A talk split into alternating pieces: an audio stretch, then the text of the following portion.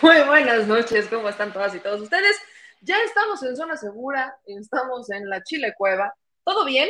Todo bien después de nuestra intrépida visita a Cuautitlán Izcalli. Es lo único que voy a decir. Intrépida visita a Cuautitlán Izcalli. Nada más. Porque ahorita les, ahorita les voy a platicar qué nos pasó en Cuautitlán Izcalli, que dijimos, a ver, tenemos que ir a un municipio donde sabemos que las cosas se pueden poner rudas y vimos una cantidad de comentarios y evidentemente las noticias de las detenciones que estaban ocurriendo en Cuautitlán Izcalli y también en Tlalnepantla. Esto sobre las elecciones del Estado de México. Y pues dijimos, a ver, ¿cuál nos queda más cerca? La neta es que están exactamente igual, la diferencia es de 10 minutos. Así que pues nos aventuramos y dijimos, vamos al municipio de Alejandra del Moral. Y llegamos al municipio de Alejandra del Moral y nos topamos con lo intrépido que es el, el, el esa sensación electoral. Miren, debo confesar que la extrañaba poquito. Así que ya les voy a explicar qué es lo que nos pasó en Cuautitlán Izcalli, pero vamos a empezar por las buenas noticias. Antes de entrar en detalles, sí, señoras, damas y damitas y caballeros, señora damita, dama, toda la gente que nos esté viendo en este espacio, ya prácticamente se han aceptado los resultados electorales, cada uno aceptó su destino y ya pasamos esa fase en donde todos ganaron, ¿no? Acuérdense que en el cuando hay procesos electorales, inmediatamente que acaba el proceso electoral, por aquí dan las seis de la tarde con cinco minutos y ya todos son ganadores. Todos son ganadores indiscutibles, tienen cero pruebas y cero dudas, pero todos son ganadores a las seis de la tarde con cinco minutos. Todavía se mantienen ganadores todos invictos, invictísimos, como eso de las 7 de la noche. Pero es a partir de las 8 cuando empiezan a enfrentarse a su destino, porque en realidad es cuando ya empezamos a ver los resultados en el PREP, empezamos a ver cómo se van moviendo las tendencias y cuando los institutos, en este caso el Instituto Electoral del Estado de México, manda sus... Eh, ¿No se escucha? Está el ambiente. Ah, cuando, se, cuando manda estos, este, pues... Ay, ya se escucha chido. Eso es todo. Cuando manda estos, eh, pues esta muestra en donde habla de los límites inferiores y superiores del proceso electoral. Entonces, cuando el Instituto Electoral ya avisa cómo salió el conteo rápido, que es lo que te refleja el margen inferior y el margen superior, ahí es cuando los candidatos empiezan a enfrentar a la realidad y entonces el que sí gana o el que lleva la ventaja saborea las mieles de la victoria y cuando el que va perdiendo tiene dos opciones. O se enfrenta a la cruda realidad de aceptar su destino o la arma de Atos. Aplica la famosa que les platicaba cuando estábamos en Toluca. Quieren ganar en las mesas lo que no supieron ganar en las urnas.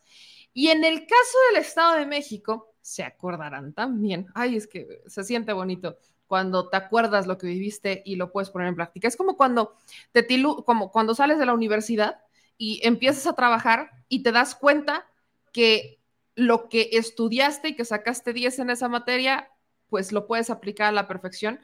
Así se siente en este momento lo que les estoy platicando.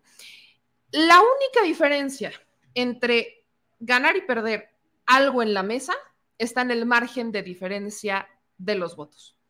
Y yo lo que les platicaba es, si hay un margen superior, hay un margen de 10 puntos, no hay manera que por mucho que el PRI, hablando del caso del Estado de México, por más que quieran impugnar, tomando como base estas curiosas detenciones donde hubo eh, funcionarios vinculados a Morena o al Partido Verde eh, detenidos por acarrear, por propaganda o incluso detenciones de personas que aseguraban estar comprando votos a favor de Morena, incluso cuando tienes ese tipo de denuncias, la única manera en la que funcione tu estrategia para que puedas arrebatarle la victoria es si el margen es del 2%, máximo del 4% y cuando tienes muy buenas denuncias. Pero si el margen de diferencia entre el primer lugar y el segundo lugar es ya de 10 puntos, por mucho que impugnes, por mucho que alarmes de tos, por mucho que denuncies, no vas a ganar.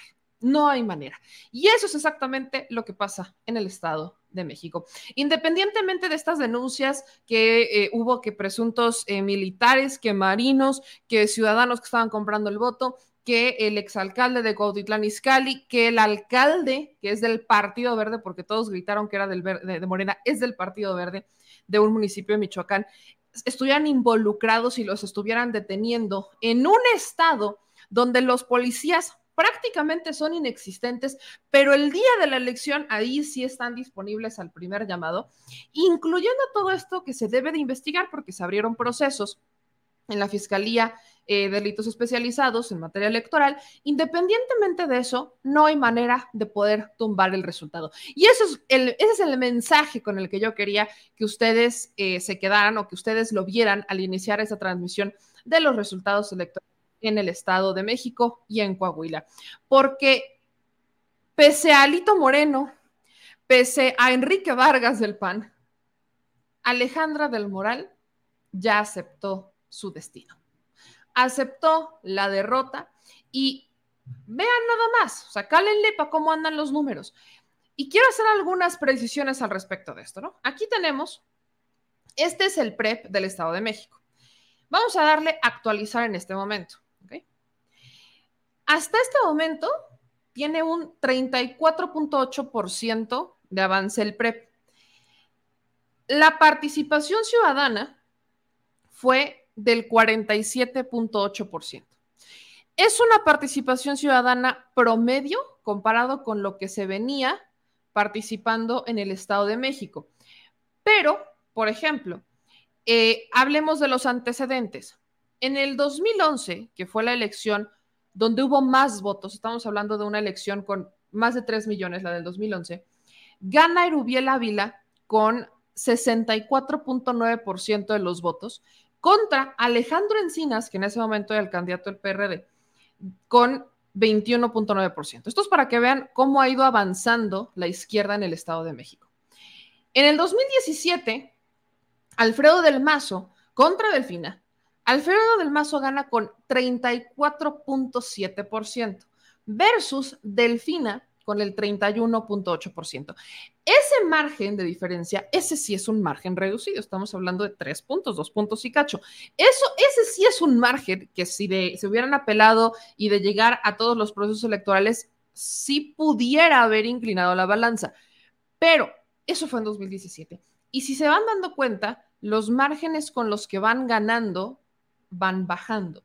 En este caso, el margen esperado para la maestra Delfina, que ya es la virtual gobernadora del Estado o virtual ganadora de la elección del Estado de México, hasta este momento es del 53.6%, versus Alejandra del Moral con un 43.4%. Y aquí está la diferencia. Por mucho, todavía hay que entender que todavía no se están contando los votos en el extranjero, todavía no se está contando el voto eh, anticipado y tampoco los de la prisión preventiva. Esto es clave porque justo el Estado de México, justo este proceso electoral fue un proceso piloto particularmente para aquellas personas que están en una prisión preventiva. Solo cuando estás en una prisión preventiva, la idea de esto es que aquellas personas que están eh, dentro de prisión sin sentencia, cuyos derechos políticos todavía no les han sido retirados porque no tienen una sentencia, tengan la oportunidad de participar. Entonces, todavía no estamos contando estos tres votos. Que si somos, nos vamos a la estadística, el voto en el extranjero y el anticipado, no, que son, no hay manera de votar antes, a menos que estés en el extranjero, no van a favorecer al PRI. Si los vemos en tendencia, ¿por qué? Porque los paisanos que están en el exterior no se salieron muy contentos del Estado de México. En estadística, ni el voto en el extranjero ni el anticipado van a beneficiar al PRI. Entonces, solamente por análisis estadística, le sumarían a la bolsita de la maestra Delfina. El de prisión preventiva, no sabría decirles, pero si estamos hablando del Estado de México, utilicemos exactamente la misma premisa. Muchas de las personas que están en una prisión preventiva en el Estado de México lo están de manera injusta por las leyes y por las injusticias en el Estado de México. Entonces, tampoco estos votos parece que vayan a beneficiar al PAN, PRI, PRD, Alianza. Todos estos, al menos estos tres votos que ya se irán sumando cuando eh, se terminen los conteos, van en su mayoría a beneficiar a la maestra Delfina. A eso súmenle la tendencia que ya va con un 47.8 de participación ciudadana y un avance del 34.8% en el cómputo. Es este resultado más el anuncio del Instituto Electoral del Estado de México, cuando habla de los resultados del conteo rápido, los que prácticamente obligan a Alejandra del Moral a dar una rueda de prensa. Aquí tenemos estos resultados, estos son los del conteo rápido del Instituto Electoral del Estado de México, en donde ponen el margen inferior y el margen superior.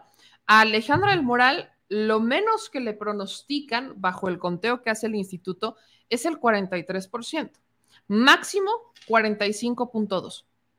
La maestra Delfina, 52.1 es el mínimo y el máximo 54.2. Si se dan cuenta, aquí es cuando empieza, ahí es cuando eh, podemos empezar a ver cómo todos estos resultados electorales tienen sentido. ¿Cómo está el PREP? El mínimo para Alejandra del Moral era del 43 y está en el 43. El mínimo de la maestra Delfina era el 52, está en 53. Están dentro del margen del que hablaba el conteo rápido de el Instituto Electoral del Estado de México. Entonces, lo que es Estado de México, con todas las denuncias, con todo el merequetengue, con todo el puerquerío que se vive en el Estado de México en procesos electorales, con todo y todo, obligan a Alejandra el Moral a aceptar la derrota. Entonces, ¿cómo pasa esto? Porque escuchen, esto es interesante. Antes de que se diera este anuncio, cuando todavía eran como las seis, cuando todos estaban todavía en la fiebre del, ay, es que no sé si sí, cuando todos estaban en, la, en, esa fiebre del eh, si son o no son, o si todos gloriosos y todos vamos a ganar y, y llevamos unos mil votos arriba o no sé cuántos puntos. Cuando todos estaban en esta fiebre, se les dijo, se les avisó, incluso se les repitió, aguas. Antes de cerrar el proceso electoral, este video es muy interesante, que por cierto lo sube Vero Islas, que también es muy interesante sus tweets, pero omitámosla, no es importante. Rescata este video que tuvo que bajar Ildefonso Guajardo. Por eso lo tuve que rescatar de su Twitter, porque el Instituto Electoral obliga a Ildefonso Guajardo a bajar este video. Pero, ¿qué dijeron este video? Lo suben a las... Todavía ni siquiera acababa la jornada, eran las 5 de la tarde. Estábamos a poco menos de una hora de que acabara, pero póngale una hora de que acabara la jornada electoral. Y esto es lo que andaban presumiendo los del PRI. Justamente nos contará cómo ve por aquel ánimo en Toluca. Excelente, desde que llegué lo único que he visto es muy positivo. Estamos viendo encuestas de salida muy favorables que están realmente llevando a la realidad esto. Tres, cuatro puntos arriba nuestra candidata en muchas de las encuestas de salida, en las que no va arriba por dos puntos, hay 30% de no respuesta, lo que quiere, quiere decir que la gente le da miedo decir por quién votó y generalmente el miedo es al incumbent, al que está en el poder, pero en el poder nacional, no en el poder estatal. Así es que hay una tendencia positiva. ¿Cómo es, Dani? Pues muy bien, una tendencia positiva. Los números marcan que se puede ganar todavía a estas alturas de la tarde. Ojalá que se confirme en el resto del día. Como dice Alfonso, en la tarde estemos atentos porque se puede aquí dar una sorpresa para algunos y otros, agueros de fracaso, se quedarán con las ganas. ¡Ánimo! Eso fue a las 5 de la tarde. A las 5 de la tarde. Estaban muy contentos a las 5 de la tarde, ¿no? Estaban bien felices a las 5 de la tarde. ¿Qué, ¿Qué, pasó a las 5 de la tarde? Bueno, una vez que el Defonso Guajardo sube ese video, el instituto, el INE, y este fue el INE México, que si se dan cuenta aquí, terminó borrando el tweet, le estaban respondiendo al Defonso Guajardo. Nada más, ¿eh? O sea, el INE ahí muy elegantemente, ese INE es el que, este INE es el que celebró. Ahí muy elegantemente, como que no queriendo la cosa, no dijo nada, solo le subió. Así como que. Así, sí, o sea, solamente INE México le sube este fragmentito de la Ley General en materia de delitos electorales, que es el artículo 7, el artículo séptimo, donde dice. Se impondrán de 50 a 100 días de multa y prisión de seis meses a tres años a quien, durante los tres días previos a la elección y hasta la hora del cierre oficial de las casillas, que se encuentren en las zonas de los usos horarios más occidentales del territorio nacional publique o difunda por cualquier medio los resultados de encuestas o sondeos de opinión que tengan por objeto dar a conocer las preferencias electorales de los ciudadanos. Y eso les obligó a bajar el video, ¿no? Es como de, ¡ay, chin! Se me chispoteó, ¿no? Se les chispoteó. Pero eso no fue todo. Eso, eso fue a las 5 de la tarde, cuando todavía estaban sintiéndose victoriosos. Ellos, no, no, no, o sea, no la van a lograr. Ok, se sintieron victoriosos. Muy bien. Acto 2. Alito. Esta es maravillosa. Tanto Alejandro Moreno Cárdenas como Enrique Vargas del Villar se aventaron la más charra de todas. La más charra de todas. Y esa fue decir que iban 20 puntos arriba. En ninguna encuesta, en ningún momento, en ningún escenario iban 20 puntos arriba. Pero mágicamente, en la jornada electoral, ellos juraban y perjuraban que ya habían arrasado con 20 puntos arriba. Esto lo dijo Alejandro Moreno Cárdenas durante el periodo de euforia. Todos hemos ganado. No tengo pruebas, pero tampoco tengo dudas. Sí, ¿cuál es? Estaba allá. Ahí estamos en vivo ¿Qué números tiene? Mira, estamos, estamos muy al empezar, a no lo dejo ni hablar. Y la conferencia de prensa. Estamos muy bien, consolidadamente, tres puntos arriba. Estamos esperando nosotros que llegue la información. Acreditamos el 99% de representantes de casilla. Hay que esperar las actas de cómputo como es. Ganamos la elección y ahora estos cínicos y sinvergüenzas de Morena quieren salir a decir que ganaron a robarse la elección los arrasamos en Coahuila de manera categórica y decían que tenían 20, 30 puntos arriba, les ganamos aquí en el Estado de México y no vamos a permitir que lastimen la decisión del Estado de México. Estamos muy bien, muy contentos. Íralo. Estamos muy felices, estamos muy contentos. Íralo del verbo. Íralo del verbo. Ire usted, y no lo digo yo, lo dijo la propia candidata. Todo esto para que al final Alejandra del Moral en una conferencia del PRI del Estado de México, en donde no veo a Alejandro Moreno Cárdenas, por cierto, tuviera que salir a decir esto.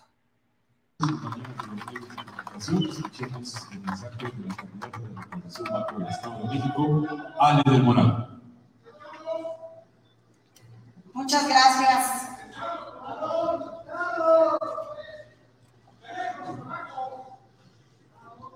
Muy buenas noches a todas y a todos. Pues la soberanía mexiquense se ha expresado en toda libertad en las urnas. Me comprometí a ser respetuosa de la autoridad electoral y reconocer los resultados. El conteo rápido y los resultados preliminares no me favorecen. Y reconozco el carácter democrático de los mexiquenses. Reconozco a la ciudadanía por su participación Reconozco a los ciudadanos que fueron funcionarios de casilla, que hicieron posible esta jornada electoral pacífica y ordenada. Reconozco a las autoridades electorales por su desempeño constitucional. Felicito al pueblo mexiquense que ha expresado su voluntad con toda claridad en las urnas. Saludo a la maestra Delfina Gómez Álvarez, que será la próxima gobernadora del Estado de México, y le deseo todo el éxito por el bien de las familias del Estado de México. En democracia, lo he dicho siempre, para poder ganar hay que saber perder. Y yo soy una demócrata. Luché con todas mis fuerzas. No escatimé un solo esfuerzo. Estoy en paz. Tengo la conciencia tranquila, la frente en alto.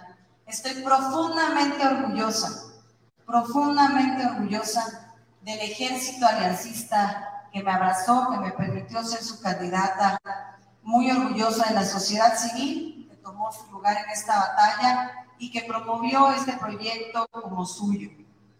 Le agradezco a mujeres, a hombres, a jóvenes que entregaron su gran esfuerzo y pelearon junto a mí esta batalla, sin duda alguna.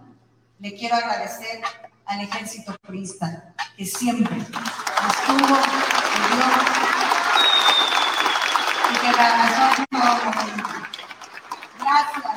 a los panistas Gracias a los periodistas y por supuesto, gracias a los aliancistas. Y a ustedes valientes les digo, que los valientes no siempre ganan las batallas, pero los valientes jamás dejamos de luchar. Y yo nunca voy a dejar de luchar por mis convicciones y por lo que más amo, que es el Estado de México. Muchísimas gracias.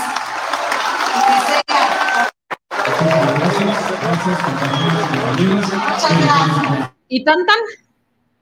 No hubo preguntas, tan tan, solo muchas felicidades, sale muy bien. Ahora, quiero hacer, quiero profundizar un poco en esto, porque toda la campaña vimos a una Alejandra del Moral eh, retar a la maestra Delfina, como si yo estuviera muy segura de que iba a ganar las elecciones. Toda la campaña vimos a una Alejandra del Moral, incluso en el último debate vimos a Alejandra del Moral desafiar a la maestra y decir si se iba a atrever a aceptar el resultado electoral. Celebro que haya aceptado su destino, claro que sí, pero lo que hoy pasó, el tema de estas denuncias y detenidos donde, y, lo voy, perdón si soy muy insistente, pero estamos hablando del estado en donde los policías van de a contentillo. En ese día, en un día como hoy, un día de elección, los policías estuvieron al tiro. Y hubo muchas detenciones acusando a Morena de incurrir en delitos electorales. Morena niega esto, pero se tiene que investigar. Dicho eso, si la estrategia del PRI era intentar ganar las elecciones sobre la mesa o en la mesa, porque no las pudieron ganar en las urnas, el margen tenía que ser menor. Al no tener un margen menor, Alejandra del Moral todavía sin tener el 50% y solamente quedándose con el conteo del Instituto Electoral, se ve obligada a aceptar la realidad. La realidad que desde el inicio sabíamos que iba a ocurrir, que es Morena le quitó al PRI su bastión, la joya de la corona, porque hoy están muy contentos los priistas, en cualquier momento van a decir, nosotros ya saben que son muy optimistas, sobre todo, ¿no? Ellos, arrasamos en Coahuila. Sí. Pues, pues sí, arrasaron en Coahuila, claro que sí, como nadie lo va a negar. La diferencia es que en Coahuila solamente pueden votar dos millones de personas, casi tres. En el Estado de México pueden votar 12 millones. Entonces, ellos siempre celebran las derrotas. Aquí es de la población. El estado que Morena le arrebata al PRI es el estado que Morena le tenía que arrebatar al PRI si quiere ganar las elecciones del 2024. Punto. Porque en este momento, a partir de este momento, Morena, si de por sí ya controlaba el 70% del territorio nacional, con esto controla el ochenta y tantos por ciento del territorio nacional. Esto quiere decir que más o menos ese sería el reflejo del resultado electoral de 2024. Más o menos porque no dudo que haya uno que otro decepcionado del gobierno que quizás sea de Morena y que no, no, no, no llegó a las expectativas, no lo sé, pero más o menos por ahí van a ir los resultados electorales. ¿Qué otra elección nos deja la elección del Estado de México? Porque es particularmente la del Estado de México de la que tenemos que aprender mucho, sobre todo por el muestreo poblacional. Quiero repetirles, es el estado más poblado de México o sea, es un estado de 18 millones, 12 millones de personas votan ahí. Entonces, solamente por eso es la joya de la corona, de las joyas de la corona. Se lo arrebatan al PRI, al PRI de Atlacomulco. El PRI que no solamente controló el estado más poblado y ambicionado electoralmente, sino el estado que expulsaba a quienes controlaron el destino del país presidentes, secretarios de gobernación, líderes de partidos poderosos. El Estado de México era el partido expulsor de los que dominaban México. Y hoy se les dijo, bye, bye. Eso es lo que pasó. El Estado de México se quedó sin su bastión. Perdieron el poder en el Estado de México. ¿Cómo va a quedar la configuración de partidos en el Estado de México? Que esto también es importante. Morena queda como la primera fuerza política. Aquí ustedes pueden ver eh, cómo queda eh, Morena dentro de la configuración. Avanza como la primera fuerza política. En un segundo lugar queda el PRI. En un tercer lugar queda el Partido Acción Nacional y aquí brincamos al Partido Verde. Quiero que ustedes también entiendan que los votos del Verde y del PT, en el caso del Estado de México, no son, o sea, esto no es lo que la gente como tal decidió. Estos votos son una negociación con Morena por el tipo de alianza en la que fueron en el Estado de México, que fue una candidatura en común. Ellos se sentaron y negociaron los porcentajes de voto que se iban a repartir. Pero si somos brutalmente honestos, prácticamente estos votos son de Morena. Prácticamente estos votos serían de la maestra del fin. Entonces, lo que ellos hacen es, pues para ir todos juntos y entonces tener un Congreso que además también tenga el control del Estado y que puedan pasar reformas constitucionales, por ejemplo, no se lo puede quedar en un solo partido. Tienen que hacer una representación proporcional del poder entre Morena, PT y Verde. Como segunda fuerza política está el PRI, ¿no? El PRI queda como una segunda fuerza política, pero vean la diferencia. Mientras Morena hasta este momento tiene un 35.8% de los votos en el Estado de México, el PRI tiene 27.5%. Esto sirve para repartir plurinominales, esto también sirve para repartir el presupuesto a los partidos en el Estado. O sea, esto que ustedes están viendo aquí sirve para hacer una, o sea, entregar y decidir qué es lo que va a pasar con el futuro de los partidos. ¿Qué es lo que también va a pasar? Y esto es importante, pues Nueva Alianza pierde el registro.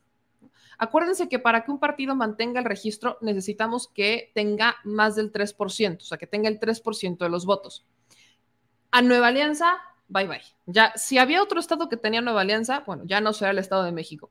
El caso del PRD, PRD fue de panzazo, ¿eh? El PRD de a panzazo.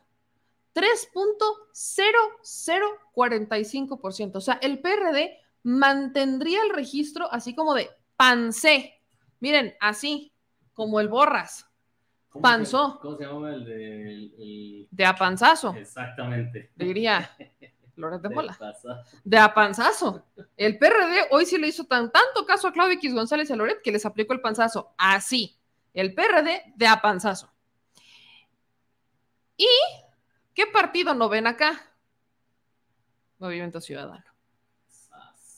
Movimiento Ciudadano no está aquí. ¿Por qué? Porque Movimiento Ciudadano no presentó candidato. Aquí, ¿qué va a pasar con Movimiento Ciudadano? Pues eh, parece, eso es lo tengo que, hay que checarlo con, con, Álvaro Arreola para ver si esto es lo que va a pasar, pero tengo entendido que están arriesgando el, el registro. Entonces, Movimiento Ciudadano pudiera perder el registro en el Estado de México porque pues, no cumplieron con el tema de los votos. Creo que solamente se mantendrían con el asunto del padrón electoral. Acuérdense que la, permanencia de un partido político se mide tanto por los resultados electorales que tienen que ser del 3% para arriba, o del padrón electoral. Tienen que tener, si no estoy mal, es el 1% del padrón electoral del Estado. Eso es lo que tienen que tener dentro de sus, de sus afiliados y si no lo tienen, entonces pierden el registro. Eso es lo que podría pasar con Movimiento Ciudadano. Entonces, aquí tienen los resultados del Estado de México, que es una nueva configuración política y esto es solamente con el 34.8% de las actas capturadas. Todavía no llegamos, miren, ya vamos al 42.14% de las actas capturadas. Nos acercamos al 50% y la tendencia no cambia. Se mantiene la misma tendencia, se mantiene el mismo resultado, se mantiene la misma diferencia de 10 puntos entre Alejandra del Moral y la maestra Delfina. Esto es importante decirlo porque no faltó el experto electoral de Twitter, que cuando llevaban el 5% de las actas capturadas, ya estaban hablando de un fraude electoral porque se había caído el PREP, con el 5% de las actas capturadas. 5. Hasta parecen novatos, hijos míos. No hay manera, no hay manera que con el 5% estemos hablando de un fraude electoral porque se cayó el PREP. No hay manera. Si en este momento vemos que se cae el PREP y de la nada estamos con 10%, o sea, la mesa del FINA va con 10 puntos arriba, se cae el PREP y abre el PREP y vemos que de la nada ahora está al revés, entonces hablemos de un fraude electoral. Pero no hay manera que esto pueda ser un fraude electoral. ¿Cómo también lo podemos comprobar? Con el conteo rápido del Instituto Electoral del Estado de México. Si ustedes hacen el cotejo, que ya lo hicimos hace un momento, se dan cuenta que tanto el conteo rápido del, del, Instituto Electoral del Estado de México como el PREP van exactamente en la misma tendencia. Se manejan dentro del mismo margen de máximos y mínimos y de 10 puntos. Y eso es lo que termina obligando a Alejandra del Moral a aceptar la derrota públicamente y aceptar que la maestra Delfina será la próxima candidata del Estado de México. Indudable, o sea, esto ya está aceptado. Pero también aquí se nos olvida un contexto que es importante agregar. El hecho de que Alejandra del Moral aceptara tan rápido la derrota, no solamente es por todo lo que se acabó de explicar. Aquí tendremos que ver qué va a pasar con Alejandra del Moral en unos días. Si se queda en México o si de la nada decide que es muy buena idea tomarse un año sabático y se va al país. Un quinquenio sabático. Un quinquenio sabático. Como buen prista de Estado de México, a veces deciden que es mejor tomarse unas vacaciones en Miami o en Italia o se van a Houston. Es como el destino tradicional de los priistas. ¿Por qué digo esto?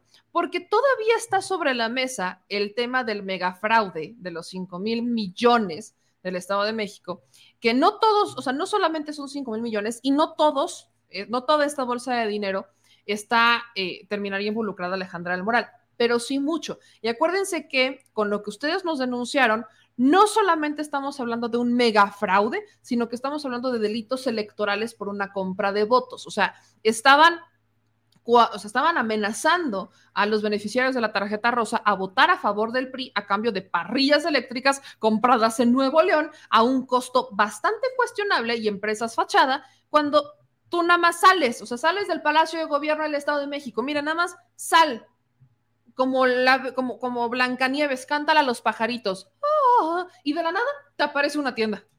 Así. O sea, en el Estado de México, por ahí me decían que el Estado de México era el mayor tianguis, el, el tianguis más grande de México. Y sí, porque si hay algo en el Estado de México es una cantidad brutal de tiendas donde te venden eh, maquillaje, productos de belleza, parrillas, este, productos electrónicos, te venden todo lo que compró el Estado de México en Nuevo León y en otros estados, lo venden ahí. Entonces, hay nada más. Y aparte en empresa fachada en otros estados. Entonces, todo este fraude obligaría, vamos a ver qué tan valiente, ahora sí vamos a medir la valentía de Alejandra del Moral, porque la valentía de esta señora no se medía en el proceso electoral. La valentía de Alejandra del Moral se mide a partir de ese momento, porque cuando ya sabe que va a ganar Delfina, inmediatamente sabe que la maestra está obligada a hacer una auditoría y hacer una revisión de toda la cuenta pública y a no ocultar nada.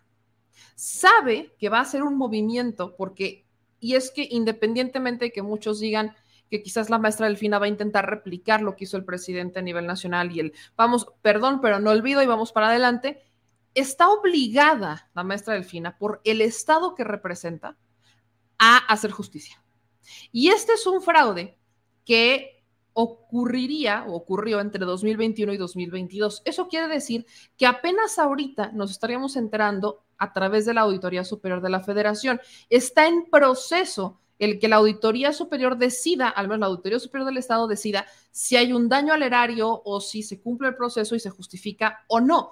Y si se cumple el proceso y se presentan denuncias, con el cambio de gobierno entonces la maestra Delfina estaría obligada a hacer, esta, hacer este movimiento y que caiga quien tenga que caer. Ese es exactamente el punto, que caiga quien tenga que caer. Así que es a partir de este momento cuando vamos a medir qué tan valiente es Alejandra del Moral, a ver si decide quedarse y enfrentar la consecuencia de sus acciones, si ya está tan segura de que no hizo absolutamente nada malo, como lo dijo Alejandro del Mazo, o como lo dijo el propio Rubiel Ávila, que dijeron, yo no me hago responsable por lo que hicieran personas que trabajaron conmigo o en mi administración.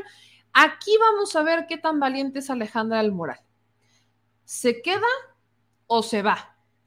Porque la derrota le cayó como anillo. Así, le cayó como anillo al dedo no tiene que enfrentar ya a la prensa, ya no tiene que enfrentar acusaciones, ella simplemente puede agarrar en este momento un avión y emprender la graciosa huida.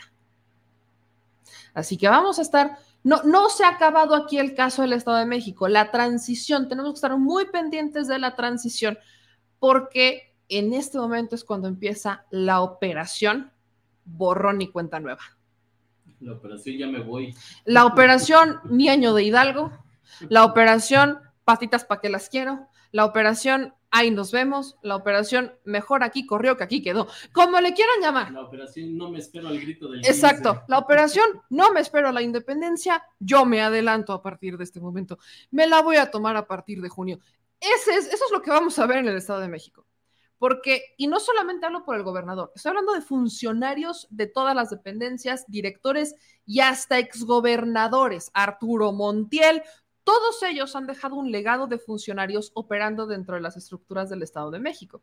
Entonces, al saber que por primera vez en la historia del Estado más priista de todos, de la Universidad del Mapacheo Político y el Crimen Electoral, hoy por primera vez va a sufrir una renovación y cambio de dirección, van a empezar a ordenar destrucción de documentos, saque a todo lo que puedas y mejor agarra tus cosas y patitas para que las quiero, mejor aquí voló que aquí quedó. O sea, van a empezar varios, hay que ser muy, muy meticulosos con cómo se da esta transición en el Estado de México, porque empieza la Operación Hidalgo. Entonces, ustedes que vivan en el Estado de México tienen que ser bastante, este, pues bastante meticulosos. Sobre todo porque escuchaban cuando, o sea, escucharon lo que, lo que decían estas personas que estaban con Ildefonso Guajardo, ¿no? Que dicen que la gente tenía miedo de decir por quién había votado. Claro que tenían miedo. Y no, no era del presidente, es del Estado de México. Ellos lo saben, nosotros lo sabemos, yo lo sé, todos lo sabemos. Es del Estado de México. Porque los programas federales son constitucionales, esos no se pueden, eh, no, pueden hacerse clientelares. ¿ok? En el caso, eh, el presidente no les puede hacer absolutamente nada. El que les puede hacer es el gobernador. Y son las direcciones de gobierno. Es el salario rosa, son los del DIF, todos son los que les compraron voto y amenazaron, ellos son los que tienen miedo. Incluso cuando estábamos transmitiendo en Toluca, cuando terminamos esta transmisión, se acercaron dos personas y nos dijeron exactamente eso, que ellos no querían salir y que sí había miedo de decir por quién habían votado, porque prácticamente todas las estructuras, sobre todo si trabajaban en gobierno, todas las estructuras estaban amenazadas. Entonces, para aquellos que se me acercaron, que trabajan en el Estado de México y que trabajan en alguna dependencia de gobierno del Estado de México, este es el momento para hacer la operación El pueblo se levanta, ahí les va la revancha. ¿Cómo funciona esto? Como ya sabemos que en el Estado de México algunos directores van a empezar a aplicar la operación, si te vi ni me acuerdo, la operación de que usted nombre, la, eh, todas aplican en este momento. Quienes hayan desafiado con su voto a estas estructuras, en este momento tienen la oportunidad histórica de grabarlos, de presentar las denuncias, de avisar cuando empiece la operación aquí, mejor aquí corrió que aquí quedó. Ese es el momento, porque yo sé que hubo muchas personas que trabajan dentro del Estado de México que votaron en contra de los deseos y las amenazas de sus jefes y que ayudaron a la victoria de la maestra Delfina en el caso del Estado de México. Entonces, es en este momento cuando ustedes tienen la oportunidad de hacer otra vez historia, porque no solamente es con la victoria de la maestra Delfina, sino es otra vez hacer historia. Y ahora es impidiendo esta operación del aquí quedó, que aquí corrió. Este es el momento en el que todas y todos estamos realmente obligados a funcionar. Para el Estado de México también hay que entender algunas cosas. Si bien la candidata ya aceptó la derrota, no quiere decir que algunas estructuras del PRI o del PAN, sobre todo, se van a quedar de brazos cruzados. Van a querer impugnar algunas casillas. Van a buscar rescatar la mayor cantidad de votos. Esto es lo que va a pasar. ¿Hasta dónde van a presionar? No lo sé. Ahí dependerá sobre todo de quien manda en el Estado de México. Y si ustedes pensaban que en el Estado de México mandaba del Mazo, creo que sabemos que eso no es cierto, ¿verdad? Alejandro del, digo, del Mazo no se convirtió solamente en el... Eh, Alfredo del Mazo no es nada más Gasparín porque se nos haya ocurrido, es Gasparín hasta por sus propias estructuras. Alfredo del Mazo lo único que tiene de poder es al papá y el abuelo, es el historial del papá y el abuelo que también estuvieron ahí, que fueron fundadores del grupo Atalacomulco y párenle de contar. Los que realmente van a mandar en el Estado de México o que han mandado en el Estado de México durante años es Montiel, Chaufet, eh, que todavía están, ya están grandes, pero todavía tienen cierto control de su territorio. Entonces es Chaufet, es este Montiel y es Camacho Solís.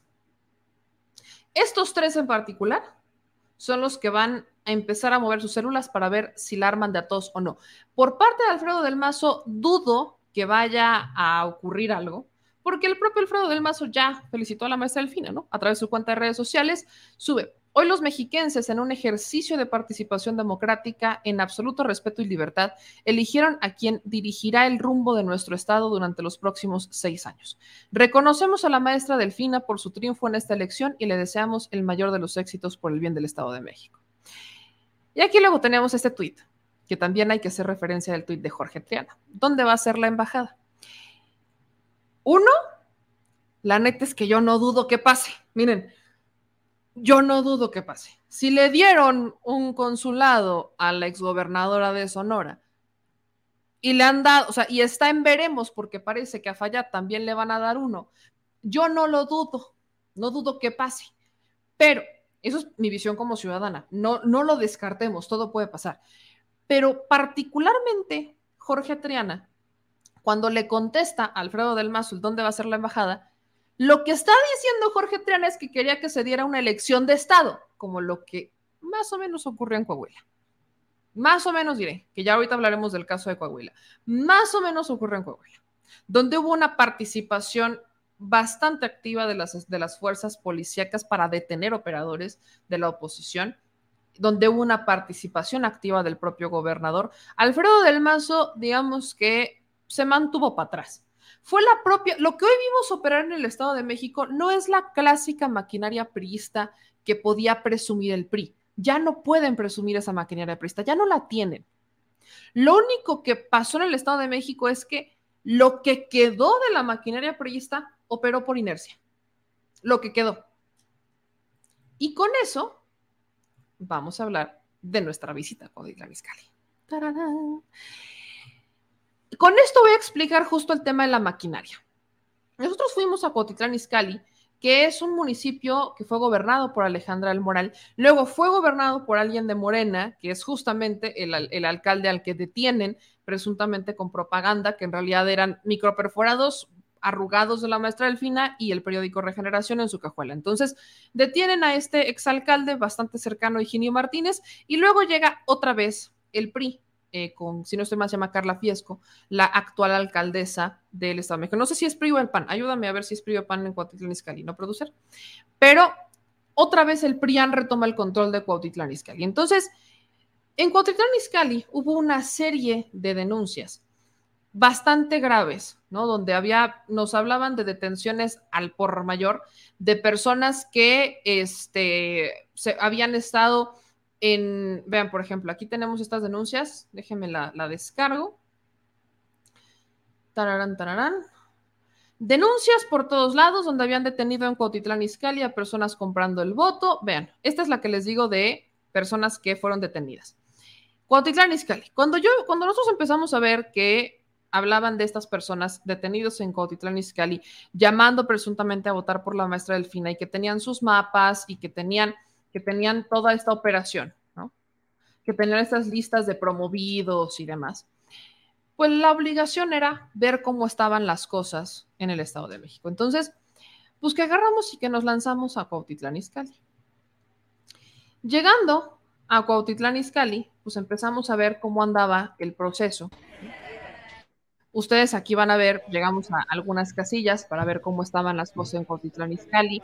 Eh, esta que estaba en el centro universitario, pues aquí justamente vimos como toda, o sea, llegamos justo al cierre, llegamos justo al cierre de las casillas, estaban contando los votos, o sea, ahí todavía estaban en, como ciudadanos haciendo este ejercicio del conteo de votos y todo. Entonces, en Cuautitlán Izcalli, pues estaba todo transitando de esta manera.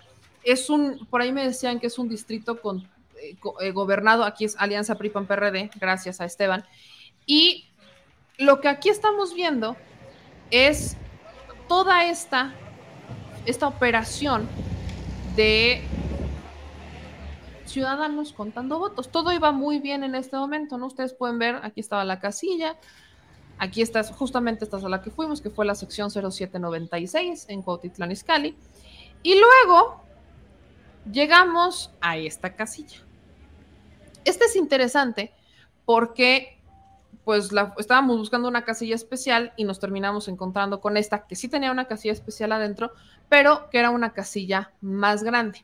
Y nos encontramos a estas personas que desde que nosotros estábamos, desde que nosotros llegamos, estaban tocando la puerta para intentar entrar cuando ya estaba de hecho cerrado. Entonces nosotros empezamos a tomar fotos de cuáles eran las secciones, este, o sea, porque lo que queremos ver es cómo andaban los resultados en esta particular casilla, en, particularmente en el caso de, eh, del Estado de México en Cuautitlán Izcalli. Entonces, acá nosotros estábamos haciendo nuestra chamba, esperando a que pusieran la sábana electoral, que forman parte del distrito electoral número 26, y había un grupo de personas afuera de la casilla.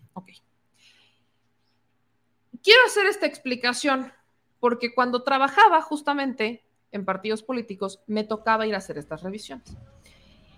Ibas a verificar que lo que te dijeran en la, las sábanas, cuando sale tu representante de casilla, todos los que han sido representantes de casilla, saben que pues cuando sale el representante de casilla, le entregan una copia del resultado de la casilla, que es exactamente lo mismo que debe estar plasmado en la sábana electoral. Entonces, cuando uno trabaja en partidos políticos, hay un equipo que va justamente a verificar los resultados. Eso es lo que yo hice muchos años. Entonces, ya estaba acostumbrada a esto. Y una de las instrucciones que teníamos es que cuando ves una casilla cerrada y ves que hay gente afuera de la casilla, cuando ya está cerrada, cuando ya están contando votos y ves que hay gente afuera, no es gente que quiere votar, es gente que está perfectamente consciente que la casilla está cerrada, o que ya no van a votar, porque su intención no es ir a votar. ¿Qué es lo que pasa ahí? Bueno, esa casilla, en esa casilla hay algo. Ese era el olfato, ese era como uno de los, ¿cómo, ¿cómo identificas una casilla que puede estar en peligro de que quieran quemarle los votos, de que vaya a haber trancazos? ¿Cómo identificas una casilla que puede ser robada, quemada, hurtada o que va a haber madrazos cuando ves gente afuera. Ahí que eran ya las 7 de la noche, ¿no? Ya eran las 7 de la noche. No eran ya las. ahorita vas a decir exactamente la hora. Entonces, estábamos justamente ahí. Y esta señora. Eran las siete y media. O sea, ya no había manera que pudieran votar en el Estado de México. No hay manera. O sea, ya no, ya no había manera. A las 7.30 ya no había manera. Estaban cerradas ya las casillas, algunas acababan de cerrar, otras ya estaban este, cerrando. Ahí está. Entonces, cuando nosotros llegamos, esta señora de la gorra con la sudadera azul estaba tocando, estaba pateando y tocando la puerta. Vimos a los oficiales, si ustedes se dan cuenta, aquí está el video, los oficiales pues estaban ahí, estaban cuidando la casilla.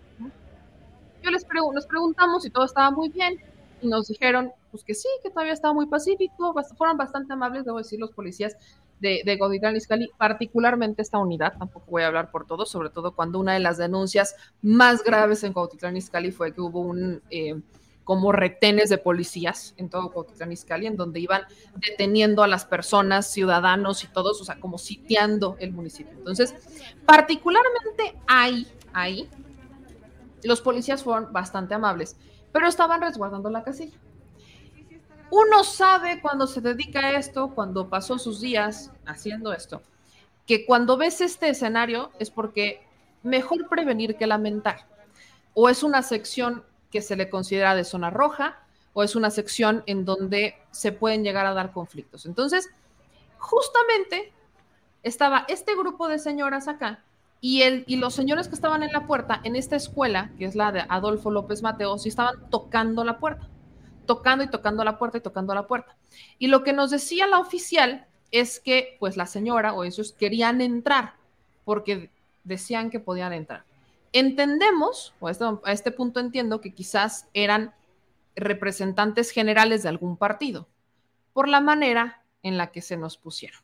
porque inmediatamente que vieron que habíamos llegado y que estábamos haciendo nuestro trabajo, porque nosotros no íbamos por la vida grabando a la gente, inmediatamente que nos vieron, se nos fueron encima. Así, pero por acto de magia. Se nos fueron encima tanto al señor productor, sobre todo al señor productor porque traía el celular, como a su segura servilleta. Llevábamos los gafetes de periodistas y estas personas, particularmente las que estaban tocando la puerta, son las que se pusieron como locos. Así que aquí está el video de lo que nos ocurrió en Cotitlán Izcalli, que pues tuvimos que brincar un poquito y recordé aquellos ayeres cuando esto lo hacía cada elección para vivir y para disfrutar. Así que esto es lo que nos pasó. Bueno, en este momento la voy a empezar a grabar. Ahorita la voy a empezar a grabar porque usted me está. No, estamos en vía pública. Estamos en vía pública. Y estoy haciendo mi trabajo.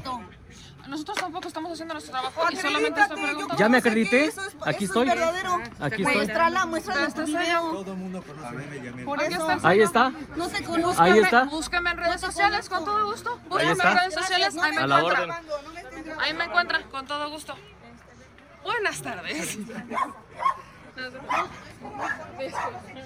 ¿Ha habido algún tipo de denuncia aquí por alguna irregularidad? ¿No es cierto? Todo tranquilo. ¿Qué? ¿Qué? ¿De qué? ¿Qué? Pues qué, no estoy haciendo nada. Tú me- no me dejas, no me dejas pasar, oficial. Se me está abriendo enfrente, no me deja pasar. ¿Y no puedes pasar por aquí o por allá? ¿Y por qué se me atraviesa a mí? No se te atravesó. ¿Cómo no? Me Clarito, estoy te grabando. grabé cómo te volteaste. Ah, perfecto. ¿Hice esto así? Ajá. Y él está, Te estoy está grabando. enfrente de ¿Y mí. no puedes pasar para Está acá? enfrente de mí, pero si se me está ¿No poniendo podías enfrente. pasar para No, acá? no puedo. ¿Ah, no puedes? No, no puedo. ¿Pues puedes pasar para allá? No hay tema. Aquí no te está agarrando. Ahí te está agarrando. Gracias, señora.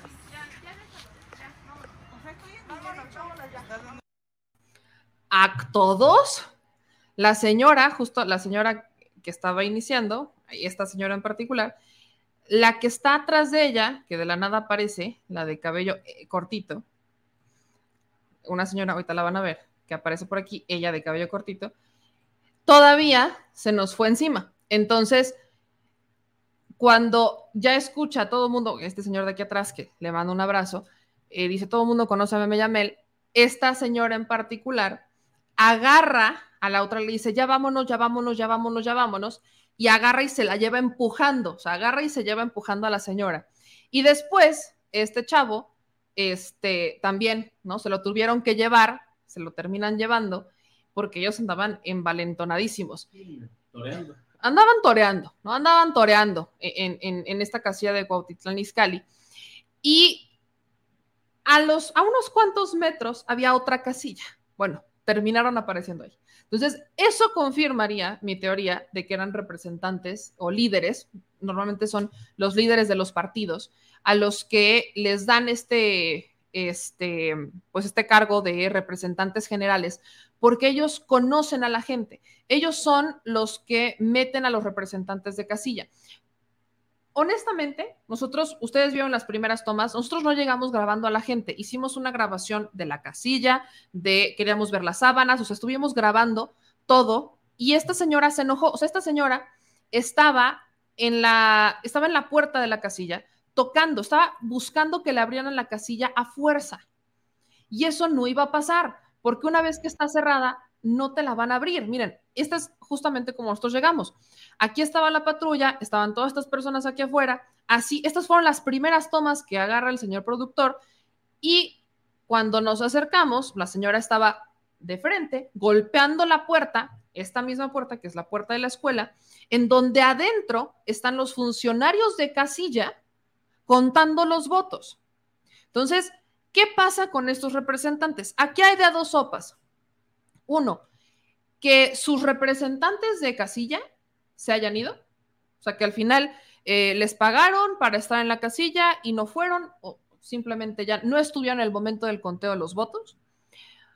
Y en el momento en el que funciona el presidente de la casilla dice, vamos a cerrar y vamos a empezar a contar, entonces simplemente ya no pueden hacer nada y nadie puede entrar, ¿no? Esta es una. Otra opción es que el representante que tuvieran adentro les diera el pitazo de que no iban tan bien en esa casilla. ¿Y qué es lo que pasa?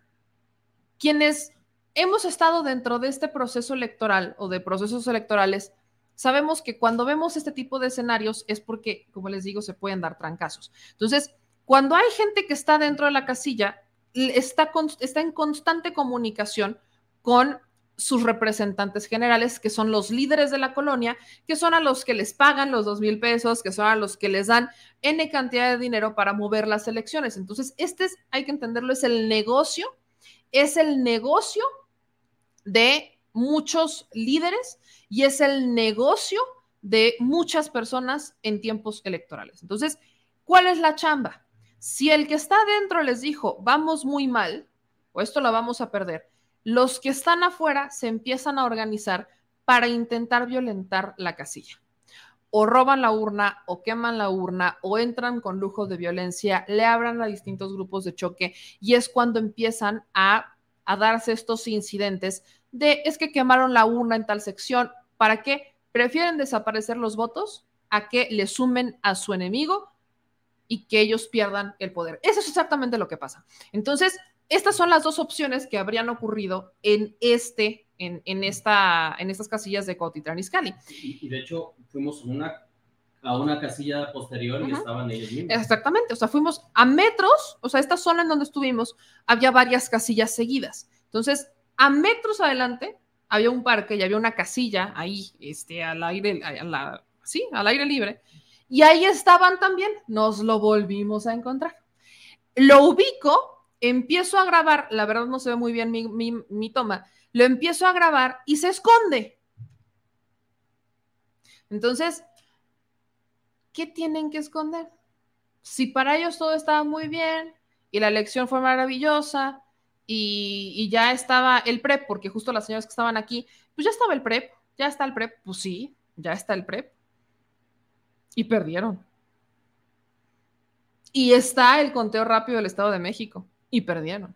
Entonces, ni con toda la operación política, ni con toda la violencia, ni con todo lo que aplican en, los municipios y en algunas casillas, ni con todos los grupos de choque, ni con todos a, a los que después mandan a bloquear carreteras y hacer paros y demás, ni con toda esa operación, lograron recuperar o más bien mantener el Estado de México.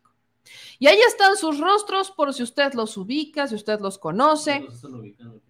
Eh, si usted sabe quiénes son, pues vaya, ya sabe quiénes son. Usted ya, si usted vive sobre todo en Cuautitlán Izcalli, ya sabe quién es. Eh, tenían mucho miedo de que se les fuera a grabar, no querían ser grabados y se terminaron yendo de la casilla. ¿no? Dice, a ese güey de la gorra azul yo lo conozco, dice Román Vera. Ustedes saben quiénes son. Entonces, eh, ustedes saben quiénes son, son operadores, muchos de ellos son operadores políticos. Miren, aquí está. Yo estuve en el momento en que se publicaron los resultados en la SECU y la señora de Gorra Azul seguía ahí, en la de El Parque, también ganó Morena. ¿Qué ole? Voy a ver, cuando terminen, voy a hacer el cotejo, tengo el número de sección. O sea, esta historia continuará, entiéndase así. Porque justo lo que le decía el señor productor y lo que les haga platicar es lo que dice Ana Sofía. Cuando ellos saben que en una casilla están perdiendo, empiezan a mandar a todos sus grupos de choque para reventar esa casilla. Es lo que hacen. Entonces, al momento en el que nosotros los grabamos, y seguramente estarán viendo esto porque tomaron foto a mi gafete y les dije búsquenme en redes sociales, la gente ya sabe qué hacen. Su operación secreta no es tan secreta después de todo, todo mundo lo sabe.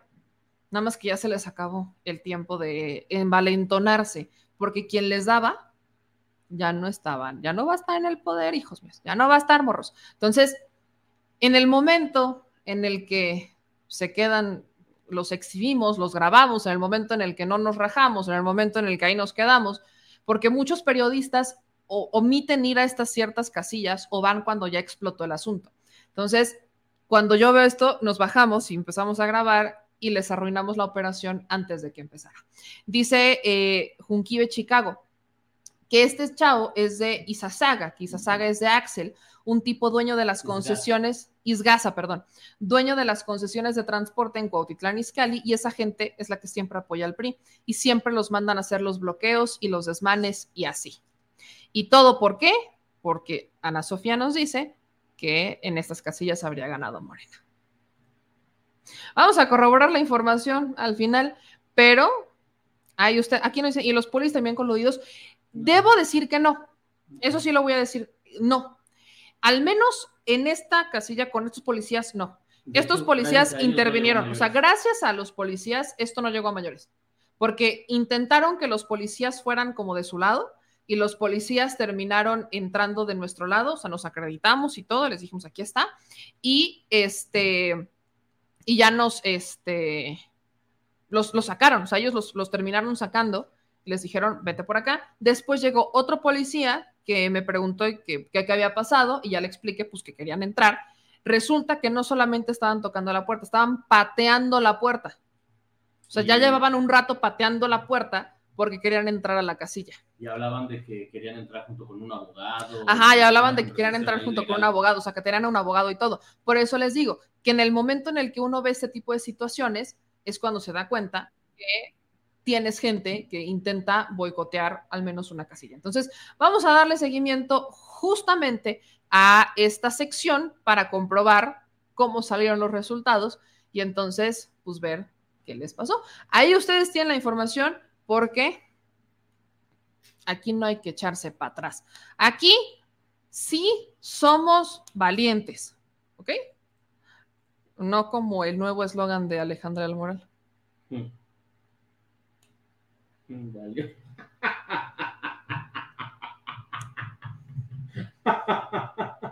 Aquí, miren, mañana voy a tatuar el valiente acá. Valió. Porque a partir de este momento, para Alejandra del Moral, aplica él.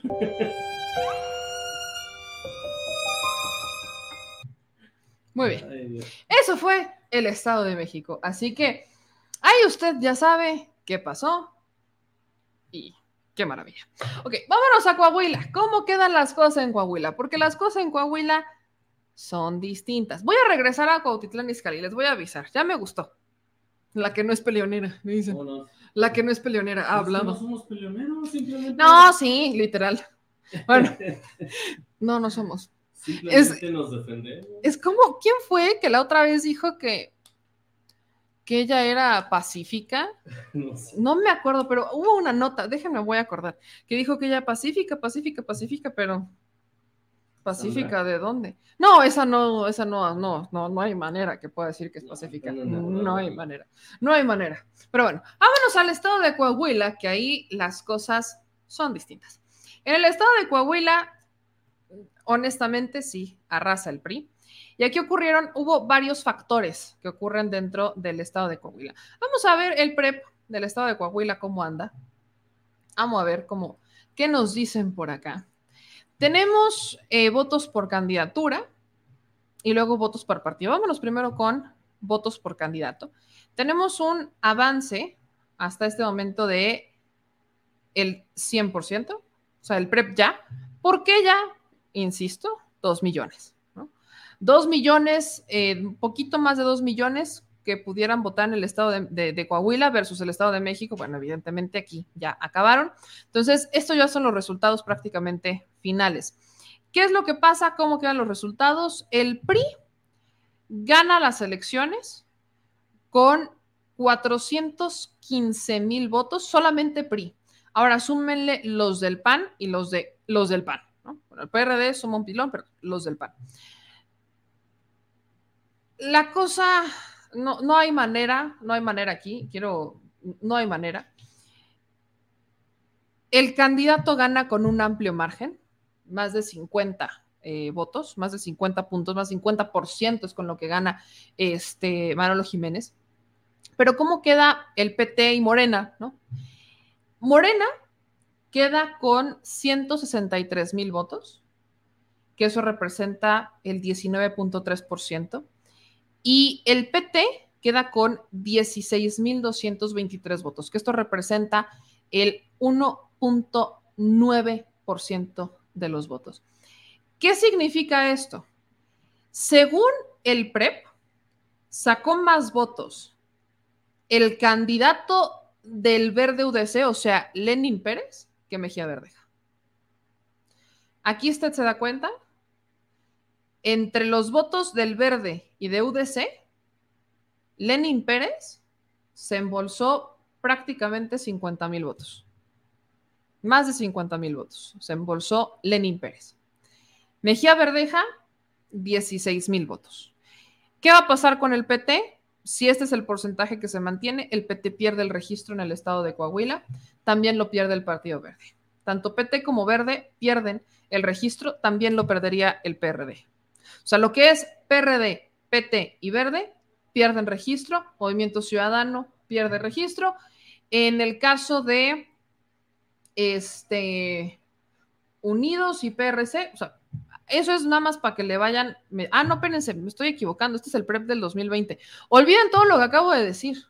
Olvídenlo. Hagan caso omiso. No sé por qué me metí al PREP del 2021 de Coahuila. Olvídenlo. Déjenme. Vamos a regresar. Rebobinen. Vamos a cortar toda esta parte. Rebobínenle tantito. Vamos. Vamos a un. Vamos a Coahuila. Vamos a Coahuila de nuevo. ¿Por qué, ¿Por qué no vi? olvídense. Olvídense de eso. Vamos al nuevo PREP. El nuevo PREP. Ahora sí, este es el bueno. Los resultados preliminares de este estado, 2000. No, hagan de cuenta que usted no vio nada, ¿ok? No vio nada, usted omita lo que acaba de ver. Ahora sí, me dio, me dio culichi. Ahora sí, hablemos de los resultados de candidatura de Coahuila, ¿ok? 2023. Todo lo que dije fue el pasado y el pasado ya pasó. Eh, ¿Cómo queda Manolo Jiménez, bueno, esa sí no me equivoqué, queda con más de 56% de los votos, o sea, sí arrasó, gana con 577 mil votos, Manolo Jiménez.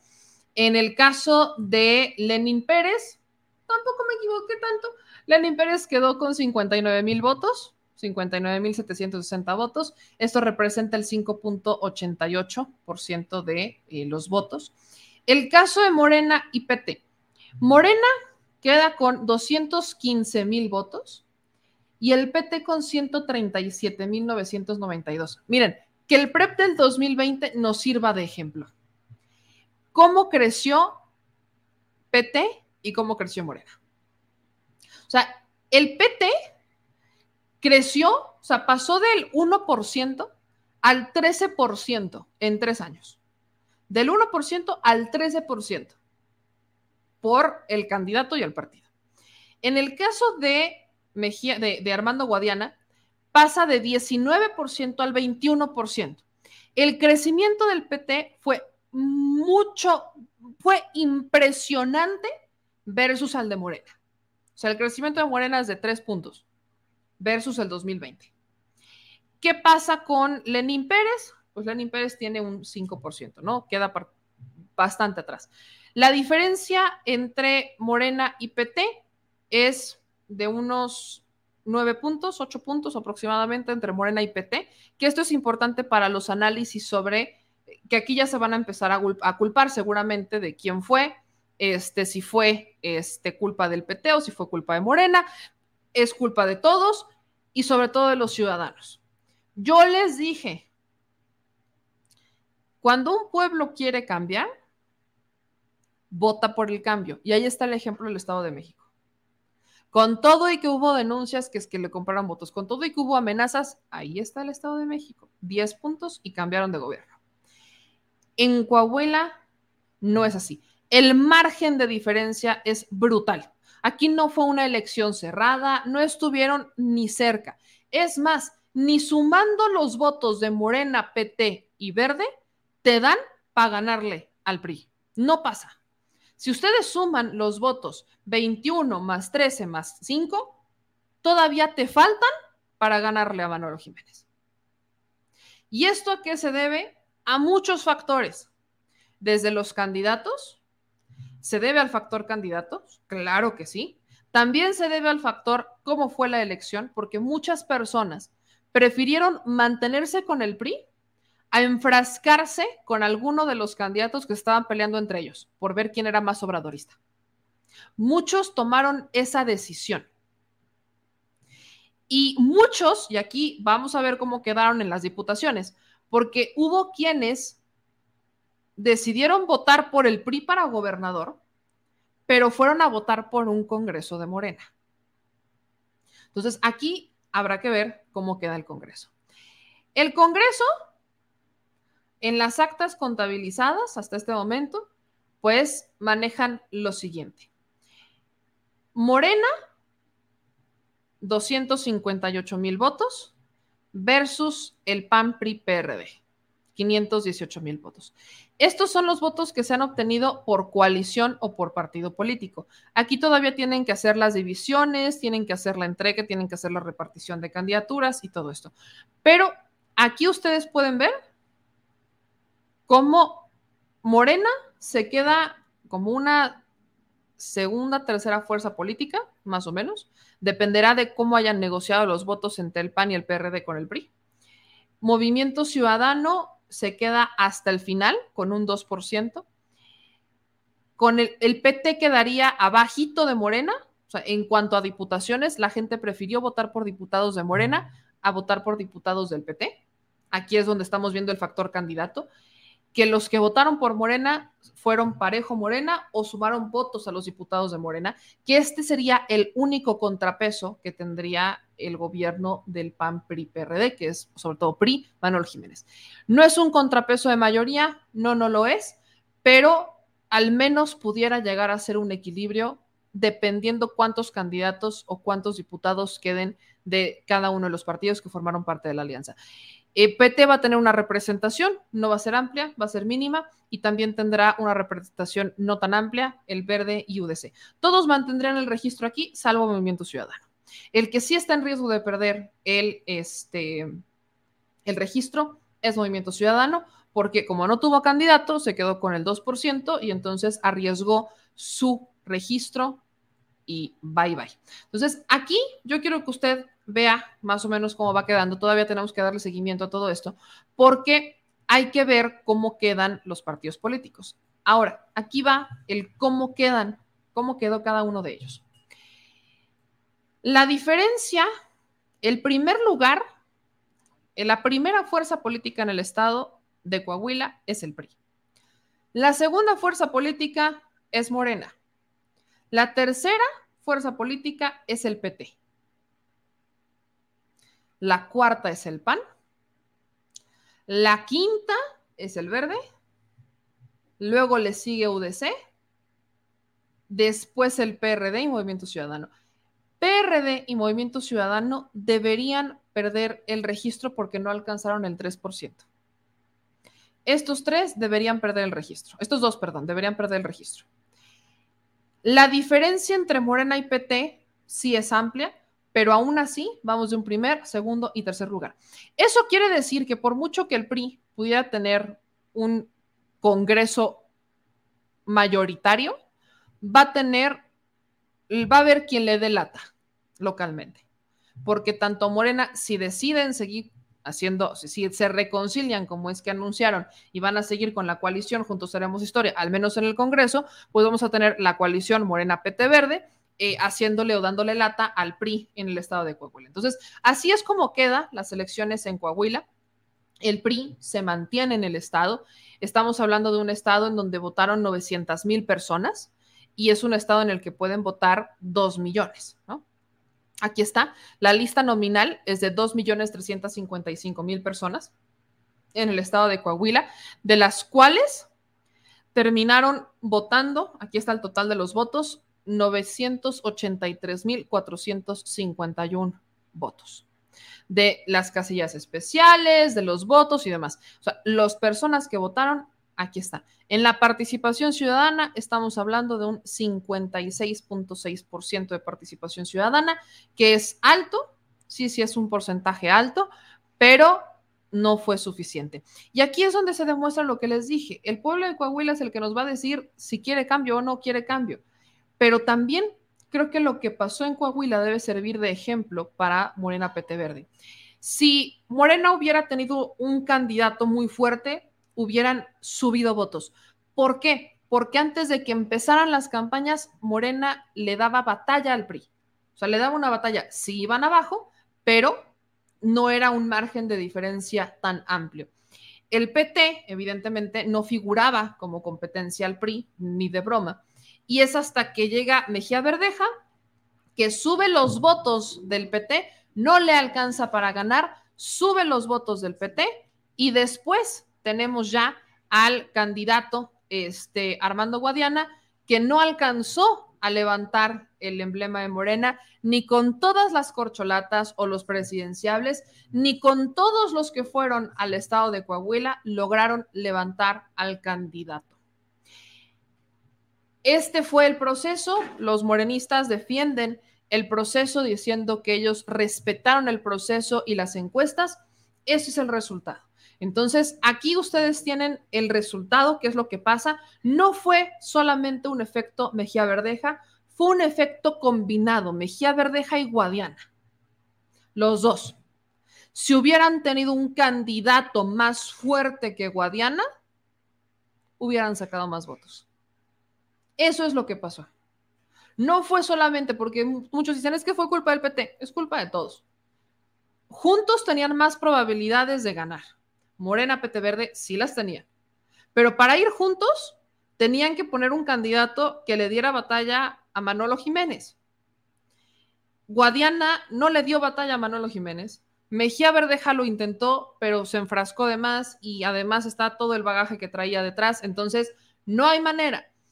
Y el verde, pues los pocos votos que pudo sumar, prefirió dárselos a un candidato aislado. Entonces, si se hubieran juntado y hubieran puesto un muy buen candidato que fuera bastante combativo con Manolo Jiménez, hubieran sacado muchos más votos. Y eso no pasó. Eso no pasó. Eh, además, súmenle la desinformación y súmenle la ignorancia y súmenle que hay mucha gente que no quiso votar y hay mucha gente que votó, pero se prefirió conformar con lo que tenía. O sea, hay mucho conformismo en el estado de Coahuila, hay mucho conformismo respecto a lo que pasa y los que decidieron votar por alguien diferente, luego no sabían por quién decidirse porque nadie les convencía. Entonces, que la elección de Coahuila sirva de ejemplo para el 2024 que no solamente es el método de la encuesta, porque no solo es el método de la encuesta, es a quién vas a dejar en que se encueste, o sea, a quién vas a meter dentro de la encuesta, y además se trata de vamos a generar una unidad desde el principio y a tener candidatos verdaderamente competitivos. Entonces, esto es lo que pasa en el estado de Coahuila. ¿no? Esto es, esto es exactamente lo que pasa. Aquí me dicen que cómo le doy vueltas. Si Ricardo hubiera salido de, candidata, de candidato, Morena gana. No lo sé, no lo sé. ¿Logró levantar muchos votos del PT? Sí, sí los logró levantar. Por eso les digo que aquí fue un factor, no es entrar responsabilidad de Mejía, ni tampoco es entrar responsabilidad de Guadiana. Es responsabilidad de ambos. La teoría de muchos es que si Mejía hubiera sido el candidato de Morena, hubieran entrado todos unidos y entonces hubieran sacado más votos. Es probable, es probable, pero eso es especular. La ciencia cierta es que Guadiana no levantó. Punto. La ciencia cierta es que Guadiana no levantó los números. Y eso es un hecho. Y ahí están los resultados. Guadiana no levantó números. Si hubiera levantado, no, en vez de bajar en preferencias electorales, hubieran, se hubieran mantenido. Quizás no ganar, pero se hubieran mantenido. Y Guadiana bajó las preferencias electorales de Morena en el estado de Coahuila.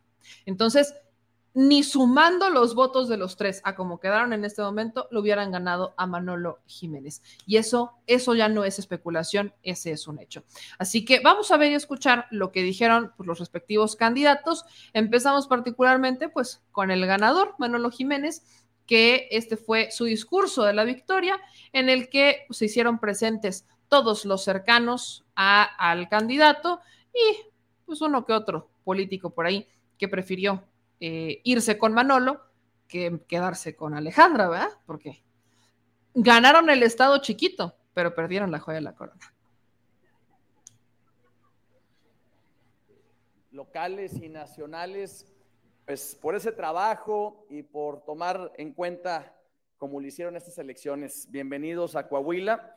Le agradezco aquí a todo el equipo que nos acompaña, nos acompañan los liderazgos y representantes de los partidos. Aquí, está, eh, aquí están nuestras amigas y amigos del PAN. Muchas gracias, Elisa. Muchas gracias, Maritelma del PRD.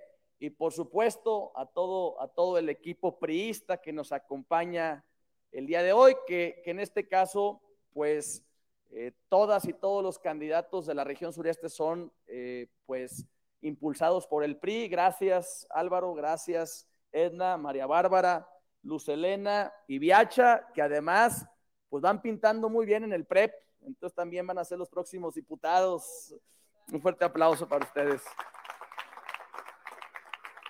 Y bueno, saludo a quienes forman parte de, nuestro equipo de campaña, a Blas Flores y a, Pimentel, licenciado Pimentel. Y bueno, un pilar, un pilar sumamente importante de, de esta campaña, pero también de cualquier proyecto de vida. Porque cualquiera que desee llevar a cabo grandes ideas, grandes proyectos, ocupa de un pilar fundamental. Y ese pilar para mí en esta campaña fue mi familia, por eso aquí está mi esposa Paola, están mis hijos, Santiago, Manolo, Catalina, nos falta Cordelia, la chiquita que vieron en la mañana, pero bueno, esa no sale muy seguido.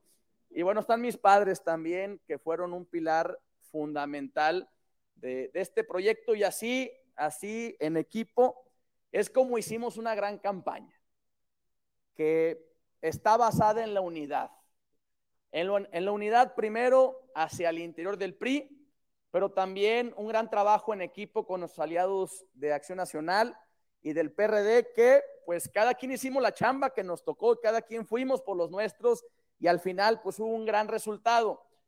Pero algo muy interesante de esta campaña es que fuimos más allá de una alianza político-partidista. Aquí en Coahuila construimos un gran frente ciudadano invencible.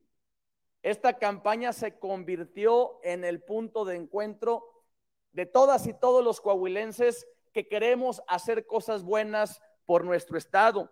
Y bueno, eso nos permitió llevar grandes propuestas, hacer compromisos, presentar soluciones a los principales problemas de la gente. Recorrimos los 38 municipios y bueno, sin duda tenemos eh, las mejores candidatas y candidatos a diputados. Aquí hay cinco, pero tenemos 11 más mujeres y hombres que le echaron ganas con todo y que van muy bien también en este, los resultados preliminares.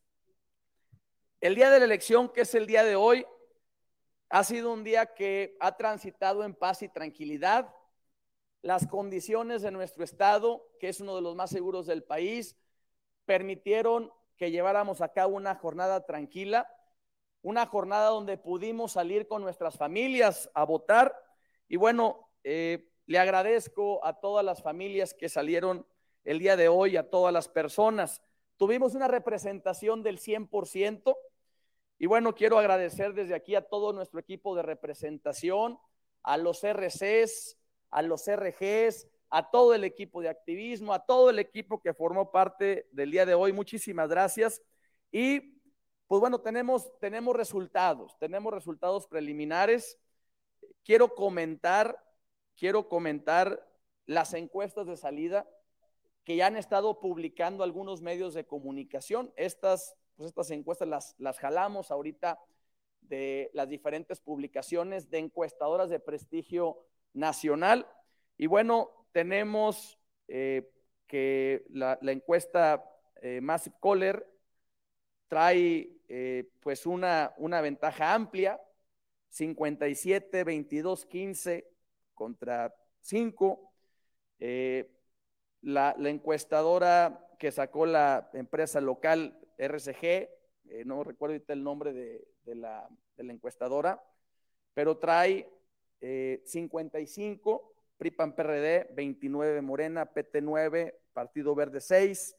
De las eras, de Motecnia de las eras, PRIPAN PRD 55, Morena 22, PT 12, Partido Verde 6. Iberumen y Asociados, PRIPAN PRD 61, Morena 19, PT 10, Partido Verde 7.3.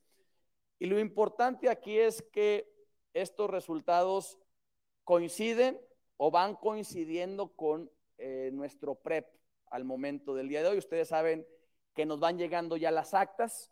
Como lo, como el norte de Coahuila cerró una hora antes por el cambio de horario, empezaron a llegar las casillas, empezaron también ya a llegar casillas de todos los municipios del estado y la tendencia es similar a la de las encuestas de salida, donde la diferencia de este gran equipo que conformamos esta gran alianza ciudadana por la seguridad tiene una ventaja de doble dígito, una ventaja de doble dígito.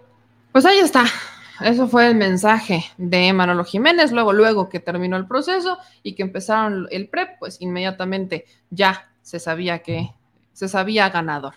Ahora, por el lado de Morena, esta fue la conferencia de prensa de Armando Guadiana, donde también acepta que no le favorecen los resultados y además habló sobre esta eh, o este proceso esta denuncia que se ha hecho directamente en contra de Riquelme, el actual gobernador del estado de Coahuila, por pues, tener presos políticos que son, pues son simpatizantes, son militantes, son operadores de Morena.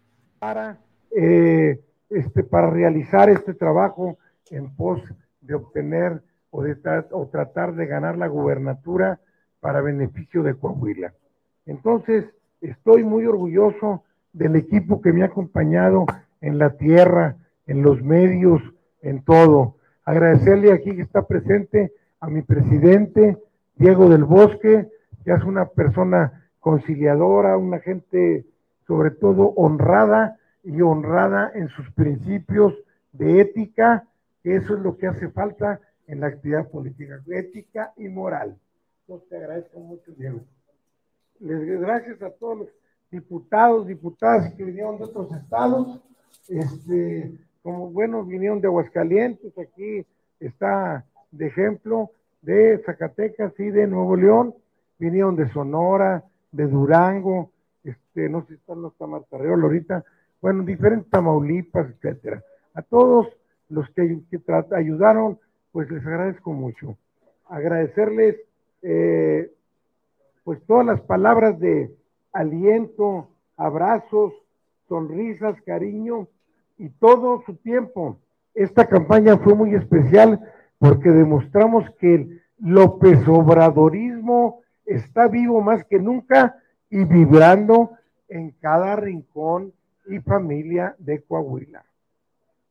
Quiero decirles también que agradecerle a mi familia, a mi esposa Lupita, a mi hija Cecilia, Armando, y a, que fueron de los que más me ayudaron, a mi hermano que está aquí presente, José Luis, a su, a, su yerno, este, Osvaldo Garza, que me ayudó mucho, a, toda la familia, en general sobrinas, sobrinos, que viven en otros, en Nueva Rosita, en Musquis o, acá en Saltillo, pero que ayudaron de alguna u otra forma. Todos, mi agradecimiento este, profundo, sobre todo también pues a los empresarios que me ayudaron de Monterrey, de México, de diferentes lados, de Chihuahua, amigos que me ayudaron con un granito de arena, porque pues este, nosotros no nos financia la campaña eh, en los impuestos del gobierno, como lo hicieron los del PRI con el Estado, el gobierno del Estado y algunos municipios que aportaron. Recuerden entonces, en ese sentido, voy a profundizar más en ese tema porque es importante. Entonces, y en segundo término, quiero decirles que en este momento, según el reporte del PREP, observamos una tendencia desfavorable a nosotros, ¿eh?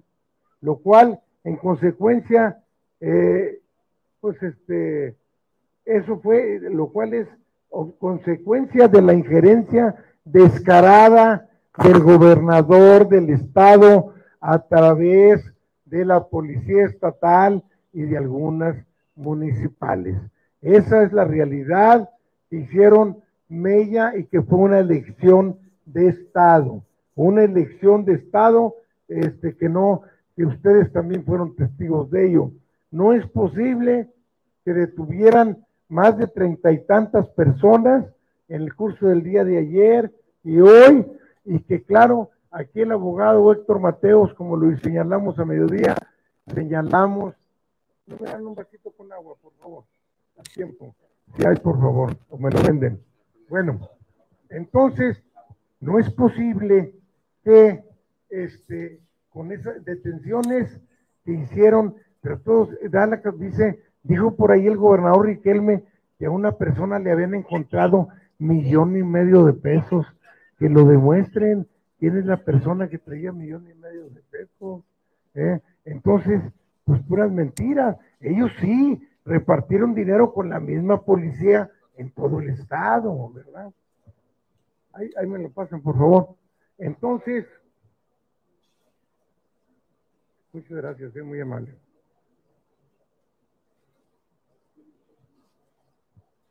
Eso, eso fue, eh, desgraciadamente, pues eso inhibió a la gente nuestra que votara. Algunas gentes que iban, que iban a mover, algunas gentes promovidas que le llamamos, de que les dijeron a ver si votan por Morena, si están convencidos, gente que se les habló, no que les pagaron 500 ni mil ni 1500 como pagó el PRI, simple y sencillamente se les llamó por teléfono, se tocó la puerta y se les invitó a votar por Morena.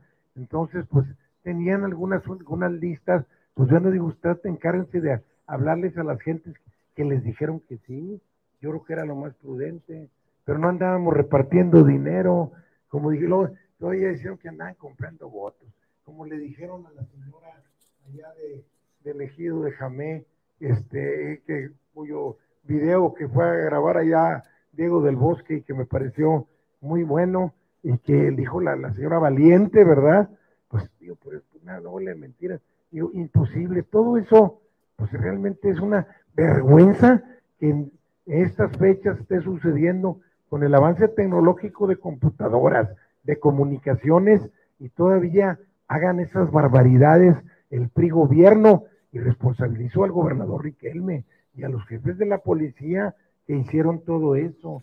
eso pues ahí está lo que dice este, Guadiana. Definitivamente se tiene que investigar lo que pasó en el Estado de México, eh, digo, en el Estado de Coahuila, que tanto eh, Guadiana como el PT, Mejía Verdeja, denunciaron una mano del Estado, denunciaron una elección de Estado. estuvieron bastante activos en estas denuncias, argumentando que pues eso se tiene que resolver, o sea, que aquí se tiene que proceder con estas denuncias, porque hasta este momento les quiero poner, por ejemplo, el tuit de Miguel Riquelme, en donde él celebra las elecciones, pues evidentemente ganó su, su equipo. Aquí sube una foto con su candidato donde dice, felicito a Manolo Jiménez, quien de acuerdo a las cifras del conteo rápido es el virtual ganador de la elección a gobernador del estado de Coahuila. Hemos vivido una jornada electoral de altura donde se destacó la paz y la tranquilidad con la que la ciudadanía salió a ejercer su derecho al voto. Con tanto detenido, se aventó semejante comentario. Eh, Riquelme se lava las manos, ¿eh? Riquelme se lava las manos, dice que pues este, se tienen que investigar, que él no tuvo nada que ver, pero miren, si hubiera ganado cualquiera que no fuera Manuel Jiménez, les apuesto lo que quieran a que hubiera dicho que fue una elección de Estado porque entró el presidente, de alguna manera. O sea, cuando les conviene, son elecciones de altura, son unas jornadas electorales ejemplares. Cuando no les conviene, entonces ahí sí ya, con permiso, y se van encima de todos. Entonces... La altura perdió. La altura se ha perdido. Y eso es por parte de Riquelme, que se lava las manos, pero eh, Morena está bastante insistente en que se investigue y se, se, regresen a todas estas personas, hablamos de más de 20 personas que fueron este, privadas de su libertad o que fueron detenidas presuntamente por delitos electorales en el estado de Coahuila. Y por último, vámonos con el mensaje de Mejía Verdeja, en donde pues también, también acepta la derrota, pero vamos a ver qué dijo, porque en el caso de Guadiana dice que la culpa es de Riquelme entonces, vamos a ver el discurso de Mejía Verdeja. Los coahuilenses, es claro que a partir de las tendencias que arrojan los resultados electorales preliminares, pues la tendencia no es favorable a nuestra candidatura. Sin embargo, no obstante ello, sí queremos sentar nuestra posición frente al pueblo de Coahuila y también, en primer término, dar las gracias a los miles y miles de coahuilenses que votaron por la opción política que representamos. Quiero subrayar que los votos que se emitieron a favor de la candidatura que represento y los candidatos y candidatas a diputados locales del Partido del Trabajo y del Movimiento Coahuilense son votos libres, son votos de hombres y mujeres valientes y comprometidos que se sostuvieron en este proyecto político a pesar pues, de una serie de, de presiones, de circunstancias adversas y que este movimiento que se construyó y que va a seguir es un movimiento que no tuvo nunca el respaldo ni el cobijo pues, de un gobierno, ni de un aparato de poder, ni de grupos económicos empresariales y tampoco de grupos ligados a conductas de carácter delictiva, sino que es un movimiento pues, muy social, un movimiento legítimo de hombres y mujeres valientes y libres que frente a dos aparatos de poder, frente a dos maquinarias, lograron abrir un surco, una brecha para dejar claro que es posible construir una candidatura que surja directamente del pueblo de Coahuila. Desafortunadamente, la participación ciudadana no alcanzó los niveles que eran deseables para poder generar la alternancia política. Esperábamos una votación de entre el 63 y el 65%, y según el PREP va entre el 54 y 55%. Ese 10% eh, sin duda pudo haber sido la diferencia para generar el anhelado cambio que Coahuila tiene. Desafortunadamente, pues no hubo esa participación electoral, ni siquiera la que se alcanzó en 2017 cuando votó el 60% de la lista nominal. Adicionalmente hay que señalar que vivimos una elección que no se dio en, en condiciones equitativas, sobre todo por todo el despliegue gubernamental del Estado, donde pues hubo sin duda una omisión permanente y sistemática del órgano electoral, que a pesar de las quejas que interpusimos, jamás paró el reparto indiscriminado de despensas, tampoco la entrega tardía de beneficios por parte del gobierno del Estado, que se dio en diferentes lugares, y esto fue reiteradamente señalado en diferentes recursos que promovimos. Sin embargo, el, el órgano electoral jamás puso un alto a este intervencionismo del gobierno del Estado. Sin duda, desde que se construyó la Secretaría eh, ad hoc para el candidato del PRI, pues se puso todo el aparato del gobierno a su servicio, ello para mantener los privilegios del Moreirato, del actual gobernador Miguel Riquelme y de todos los grupos que se han beneficiado del poder y de la, del agua, de la tierra y de beneficios que han obtenido durante los últimos 18 años. En este ambiente de inequidad competimos y desde luego que nunca claudicamos ni vamos a claudicar. Nuestra lucha va a seguir. Y quiero agradecer a las candidatas y candidatos a diputados locales son hombres y mujeres libres y valientes que tienen una trayectoria intachable, maestras, médicos, líderes sindicales, eh, empresarios, ganaderos, jóvenes, gente de la diversidad. Y sí queremos subrayar que es gente que seguramente va a seguir aportando mucho para Coahuila. Todavía no sabemos finalmente cómo quedan los cómputos, pero sin duda vamos a rebasar más de 200 mil votos, que son votos libres, votos, votos ciudadanos, votos que no estuvieran sujetos a despensas, a presiones, a compra de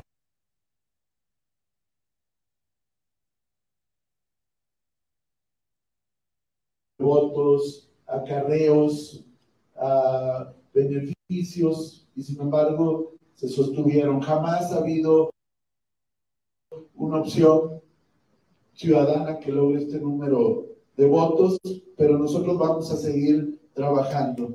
Queremos subrayar también y subrayar que presentamos 20 quejas electorales en contra del candidato del PRI, insisto, por la repartición de despensas, y jamás el órgano electoral actuó al respecto.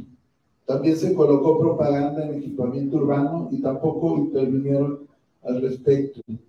Los funcionarios públicos estuvieron realizando eh, proselitismo abierto, coaccionaron el voto, violaron la secrecía del voto a través de aplicaciones como la que dimos a conocer todavía el día de ayer, donde pedían que enviaran la, la credencial y la foto de la boleta electoral.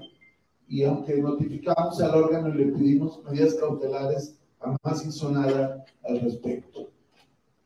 Días previos y el día de hoy se presentaron una serie de detenciones arbitrarias por parte de la Policía Estatal, de la PEC, Policía Especializada de Coahuila, Policía Civil de Coahuila y la Policía de Acción y Reacción, que detuvieron a representantes ante órganos electorales, activistas del Partido del Trabajo y del Movimiento Coahuilense, quienes fueron privados ilegalmente de su libertad, incluso incomunicados, para lo cual tuvimos que promover amparos por incomunicación y por detenciones arbitrarios. Se tramitaron 35 juicios de amparo, se presentaron 25 denuncias en contra de funcionarios y reiteradamente se tuvo que estar cuidando por esta persecución política que ordenó el gobernador Miguel Riquelme en contra de gente nuestra. Hubo detenciones documentadas en Morelos, en Zaragoza, en Frontera. Pues ahí tienen. También Mejía Verdeja señala la elección de Estado, señala la mano de Riquelme, estando involucrado en el proceso electoral, que lamentablemente pues termina sin darles la victoria. Quiero regresar un poco al tema de Morena, porque hay algo que no vi, no escuché en la conferencia de prensa, pero que sí lo rescataron simpatizantes de Mejía Verdeja. Y rescatan este fragmento de Armando Guadiana, donde habla sobre por qué en realidad nunca se le fue a Manolo Jiménez y qué es lo que va a pasar ahora con el senador en licencia, senador con licencia, Guadiana. Quiero que usted lo vea y me diga qué opina. Mira, yo tengo un buen concepto de Manolo Jiménez, lo conozco desde muy jovencito. Sobre todo conozco a su madre, que es una gente muy capaz, a Liliana Salinas. Conozco toda la familia.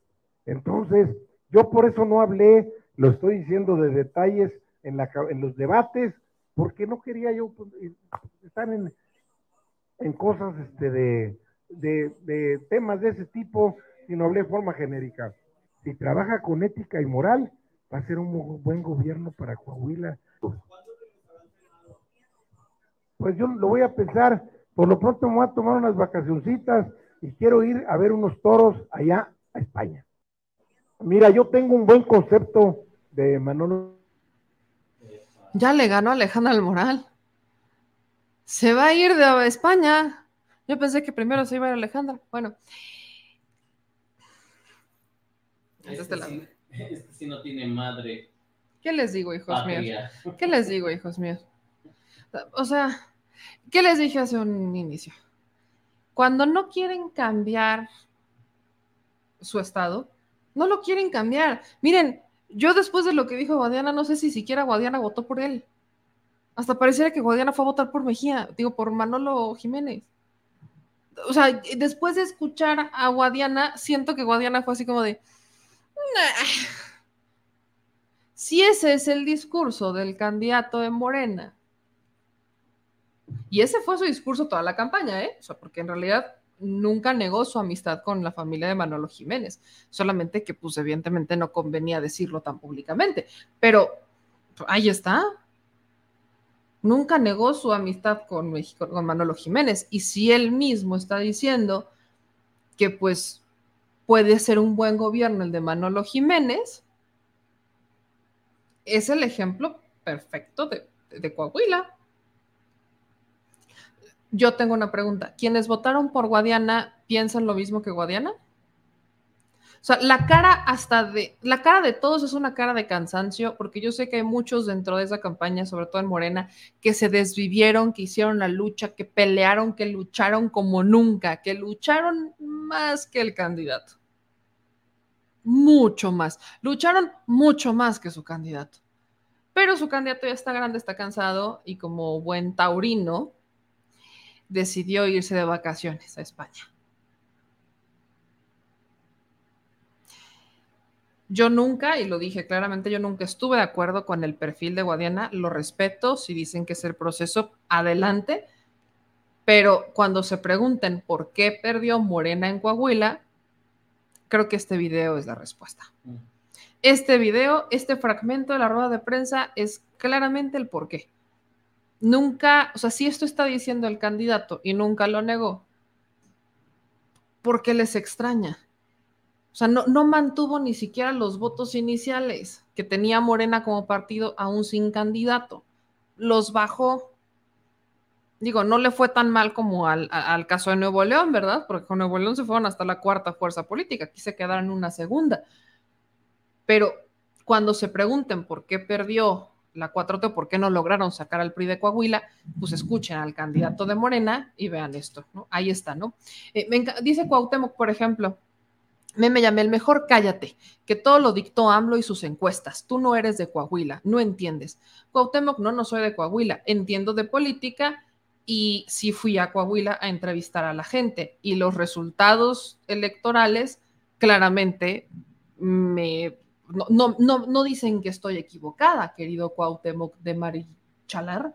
No seré de Coahuila, pero ahí está el candidato. Ahora, si Cuauhtémoc está diciendo o está insinuando que entonces el presidente quería perder Coahuila, no creo que haya sido tan así.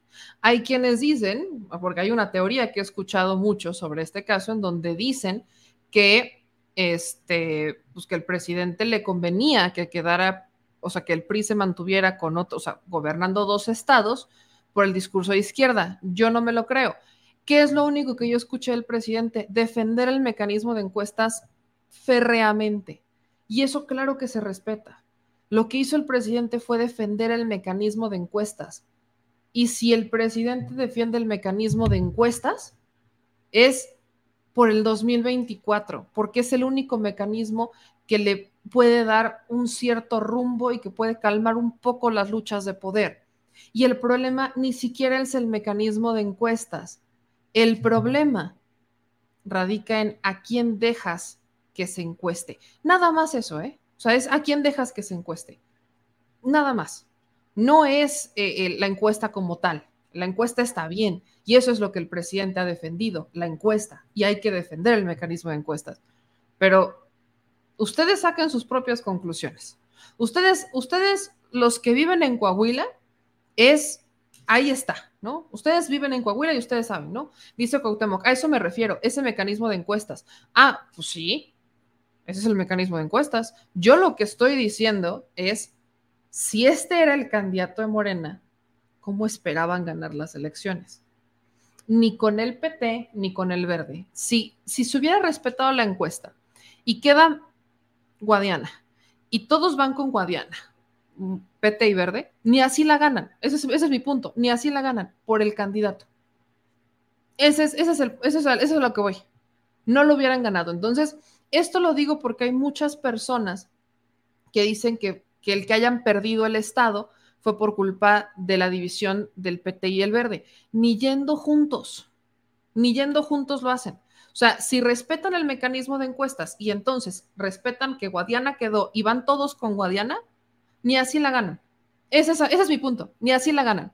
Entonces, mi moraleja en el estado de Coahuila es que no quieren cambiar. O sea, el, no quieren cambiar. Los liderazgos en Coahuila no están lo suficientemente fuertes como para desafiar a un, este, a un priista o al, al, imperio del PRI en el, en el estado de Coahuila. Eso me refiero. O sea, la gente evidentemente Mejía Verdeja no fue suficiente. Hay quienes, y ahí yo solamente diré, se especula que si Mejía Verdeja hubiera quedado como el candidato con Morena y el Verde y el PT, quizás hubieran sacado más votos. No sabemos si lo hubieran ganado, eso no lo sé, pero hay muchas personas que definitivamente preferían a Mejía Verdeja que a Guadiana y hay quienes se mantuvieron con Guadiana y que acusaron a Mejía Verdeja de traidor y se quedaron con eso, ¿no? Dice Sergio, ya deja de defender a Mejía, meme, de plano no te mides, ni siquiera por la diferencia de al menos nueve puntos por debajo de Guadiana, deja de defender a Mejía. No estoy defendiendo a Mejía, estoy explicando el fenómeno. Y perdón que aquí, perdón que se los diga, pero el candidato, no tengo nada personal en contra de Guadiana, pero su candidato no levantó. Su o sea, el, candidato de Morena en el estado de Coahuila perdió al menos 10 puntos, él solito, sin ayuda. Esa es Guadiana, eso es a lo que me refiero. No, no es por defender a Mejía o irme en contra de Guadiana, no, no, no, es explicar el fenómeno. Es ese, es explicar el fenómeno, nada más. Y hay que ser autocríticos. Está bien el mecanismo de encuestas, qué bueno, pero creo que hay que fortalecer el trabajo previo al mecanismo de encuestas cuando quieres luchar contra un monstruo en Coahuila como lo es el PRI, que en el Estado de México ya estaba muy debilitado, pero en Coahuila no. A eso es a lo que me refiero. Guadiana solito no pudo. Quizás si el candidato no hubiera sido Guadiana y hubiera sido otra persona con una mayor fuerza, con un mayor ímpetu y que no tuviera una clara, eh, un claro conflicto de intereses con su rival, probablemente los resultados hubieran sido distintos. Incluso si Mejía Verdejas iba del otro lado y volvió a traicionar. Eso me refiero. O sea, el factor va por ambos. El factor va por ambos lados. Ni yendo puntos hubieran logrado ganarle al PRI en Coahuila por distintos factores. Tanto que tuvo muchísimo que ver el gobernador, porque tuvo mucho que ver el gobernador, como el, porcentaje de votación, la cantidad de personas que participaron, esa es, esa es otra realidad, y el tema de los candidatos. A eso me refiero. O sea, fueron muchos factores los que hicieron que no se alcanzaran los votos que buscaban. Ahora, aquí hay otra realidad y en eso coincido un poco con Cuauhtémoc. No sé si quizás a lo que Cuauhtémoc eh, se refiere es que quizás esto fue lo que el presidente este, dictó, no lo sé, pero lo que sí es cierto es que sabíamos cuál iba a ser el resultado desde el inicio. Eso sí, eso es un hecho. Tan lo sabíamos porque cómo se movieron los dirigentes de los partidos políticos. Morena sabía que iba a perder Coahuila. ¿En dónde estuvo eh, Mario Delgado al inicio de la contienda? En Coahuila. ¿En dónde la terminó? En el Estado de México, celebrando con Delfina. En, el, caso de Coahuila, ¿en dónde estaba el PRIPAN? ¿Dónde estaban los dirigentes del PRIPAN? ¿En dónde estaban? Iniciaron en el Estado de México.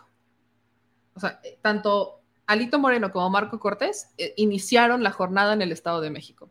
¿Y en dónde cerraron? Cerraron en Coahuila. Todos sabíamos cómo iba a acabar este. O sea, esto lo sabíamos cómo iba a acabar este escenario. Todos lo sabíamos. No sabíamos por qué margen, pero sabíamos cómo iba a acabar. Y lo sabían los propios dirigentes de los partidos políticos. Por eso es que vemos en el caso del Estado de México que aceptaron alegremente la derrota, sabían que iban a perder. Con todo lo que hicieron, sabían que iban a perder. ¿En dónde están? Abandonaron a Alejandra del Moral. La abandonaron. Iniciaron con ella y la abandonaron. Sabían que iba a ganar Coahuila y se fueron a celebrar con Manuel Jiménez. ¿Cuál es el punto acá? Échenle. Aquí dice Susi, no, Alito y Marquito estuvieron hoy con Ale al inicio de la contienda. Al inicio. Cerraron con Manolo Jiménez. ¿Quiénes no estuvieron en el mensaje de la derrota de Alejandra del Moral, Alito y Margo Cortés? Ellos no estuvieron. Estuvo Santiago Krill, estuvo un, estuvo un diputado del PRD, pero no estuvo los dirigentes cuando Alejandra del Moral salió a decir que había perdido. Ahí no estuvieron. Para esas alturas ya estaban con Manolo Jiménez en Coahuila. Y en el caso de, eh, Delfina, o, sea, el, dirigente Mario Delgado inicia la campaña con, con, con Guadiana, perdón, estuvo ahí en Coahuila y después se fue a celebrar la victoria con la maestra Delfina porque sabían que iba a ganar. Entonces, ese, con ese análisis voy a cerrar, justamente con ese análisis. Sabíamos el resultado, los partidos sabían el resultado, todos sabíamos el resultado, porque tan, lo sabíamos que así es como hicieron los movimientos los dirigentes nacionales. Esto para que todos sepamos, rumbo, para los que no lo sabían, con el proceso que viene, o sea, yendo hacia 2024, ¿cómo sabemos hacia dónde se inclina la balanza? Vean en dónde están los dirigentes nacionales de los partidos políticos. Ahí, véanlos. Ahí está. Échense. En el momento que ustedes ven que un dirigente se mueve, o sea, el dirigente nacional, la cara, la cara, la cabeza, el rostro de un partido político, hacia la tarde se mueve a un estado, ese es el estado en el que sienten que llevan ventaja. Ese es el estado en el que sienten que llevan ventaja. Y lo han hecho toda la vida. Entonces, ¿qué es lo que pasa? Aquí me voy a meter otra vez al PREP del Estado de México, porque en el caso del PREP del Estado de México, ya se, eh, el de Coahuila ya terminó, los resultados prácticamente ya eh, no, van a moverse porque ya se, ya se registraron las 3.000 boletas que fueron. Pero en el caso del Estado de México, apenas van en un 58% de avance. Quiero que usted vea lo que acaba de pasar cuando ya tienen más de la mitad de los votos este, capturados en el PREP por partido político, vean nomás, vean nomás esta joya de la corona. ¿Qué pacho? El PRD perdió el panzazo que llevaba. Conforme van avanzando, y esto es también para que le calen rumbo a, a todos los análisis del PREP, conforme van avanzando, lo que pasa con el margen de diferencia es que se hace cada vez más grande. Entonces, en el caso, por ejemplo, del PRD, que había literalmente panzado y que se mantenía con el registro del 3.004%, ahora con unas actas de un, o sea, ya con un 58% de actas computadas, se queda con un 2.9% de los votos. Esto querría decir que si se mantiene así, pierde el registro el PRD. Esto es, este es el escenario para el PRD. Si se mantiene así, si se mantiene de esta manera en el Estado de México la tendencia de los partidos políticos, pierde el registro y tantana. No hay más. Pierde el registro. Eso es lo que va a pasar. Entonces, vamos a ver si se mantiene. Recuerden que para que pierda el registro ya se tienen que ya tienen que ser los resultados finales, finales, finales, finales. En las finales tiene que estar abajo del 3% para que pierda el registro que normalmente no varían muchos puntos la diferencia entre el PREP y el cómputo final. Así que hasta este momento todo parece indicar que sí, sí, señoras, damas, damitas y caballeros, el PRD perdería el registro en los dos estados. El PRD perdería el registro tanto en el Estado de México como en Coahuila. El perderé dice que bye, bye. Eh, ¿Cómo queda la diferencia entre las candidatas, entre el Estado de México y este, entre Delfina y Alejandra del Moral, prácticamente es del 10, prácticamente, digo prácticamente porque vemos así un 43.9% de Alejandra del Moral versus un 53.1%, prácticamente es un 10%, es un 10 puntos de diferencia, lo que cambian este, lo que hay de diferencia entre el voto de Delfina y Alejandra del Moral. Y esto me sirve para ahora hacer el análisis de los discursos de los dirigentes nacionales, porque esta es una joya. ¿Qué han dicho los dirigentes nacionales respecto a sus victorias y a sus derrotas? El caso práctico, el de Marco Cortés. Marco Cortés, como les dijo, fue a celebrar con eh, Manolo Jiménez, ahí estuvo, eh, desde las nueve de la noche, ahí estaba, y ven esta cara, o sea, de, verdad yo tengo que hacer un meme esta cara de, Marco Cortés. No sé por qué me recuerda a cierto ratoncito, pero bueno, ahí está Marco Cortés, vestido de azul, como ping-pong, celebrando la victoria de Manolo Jiménez. Pero eso no es esencialmente lo que les quiero decir. Lo que les quiero enseñar lo que dijo Marco Cortés en la celebración de Manolo Jiménez. Y con ustedes eh, presentamos el ya tradicional momento del optimismo político, porque dice ese Marco Cortés que la victoria en Coahuila de Va por México demuestra que la elección, o sea, que la oposición puede ganar otras elecciones, como el 2024. Échense nada más esta. Muy buenas noches, Coahuila, ¿cómo están? Pues muchísimas felicidades, porque un proyecto así solo se logra cuando hay un gran equipo y cuando ese equipo está bien comandado. Felicidades, querido Manolo, por lograr el objetivo y además contundentemente. Su triunfo, nuestro triunfo, hoy le manda un fuerte mensaje al Palacio Nacional, que cuando nos ponemos a trabajar unidos y todos hacemos lo que nos toca y ponemos por delante el bien superior de Coahuila y en este caso de México, se puede lograr. Y a partir de ahora, a partir de ahora comienza la carrera para ir con todo, como lo hicimos aquí en Coahuila con Manolo. Vamos con todo para ganar en el 2024 la presidencia de la República. Enhorabuena, Manolo. Muchísimas felicidades. Sí se puede, sí se puede, sí se puede, sí se puede. Jesucristo Redentor, aplaca tu ira y tu rigor. Este es el momento más esperado por todos nosotros. Como en Coahuila ganaron, dicen que ya pueden ganar, las presidenciales. Quiero que, quiero que cachen la realidad, nada más cálenle la realidad de lo que acaban de hacer y lo que están celebrando. Nada más porque uno tiene el placer de ver que se hacen este tipo de joyas, ¿no? Les voy a presentar este gráfico que hace Político MX para que le midan qué es, qué es lo que realmente están celebrando. Estamos hablando, aquí ustedes van a ver una transición, que es el derrumbe del PRI, pero también de paso se ve cómo queda el Partido Acción Nacional. El derrumbe del, del PRI con el paso de los años. Recordemos que el PRI fue el partido que prácticamente gobernó el país de punta a punta. Y así empezamos en el 88. O sea, esto empieza en el 88. Vean cómo el partido van pasando los años y empieza a perder estados. Empieza a perder estados. Los primeros estados que pierde son los que con los primeros estados que conquistó el Partido Acción Nacional. Luego se suman, se conquista el PRD. Y así vamos avanzando, ¿no? Vamos avanzando, vamos avanzando. Aquí, justamente esta parte creo que es de las más importantes entender, porque conforme vamos avanzando, el PRI, déjenme, le, refresco porque no sé, luego se me, se me traba por acá esta cosa. Ahí va, ¿no? Nos habíamos quedado por aquí. Entonces, el PRI, conforme van avanzando los años, es todo lo que estaba en rojo.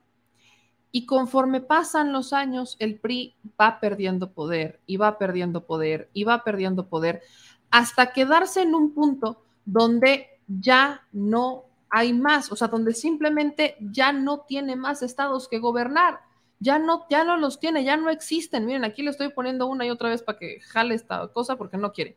Entonces, a ver si ahora sí ya jala. Van avanzando los años, van avanzando los años y el PRI pierde poder, pierde poder, pierde poder, pierde poder. Y lo que les voy a poner en este momento, ahorita que termine ese mapa, es cómo queda oficialmente cómo quedaría el mapa político del país rumbo al 2000, rumbo al 2024.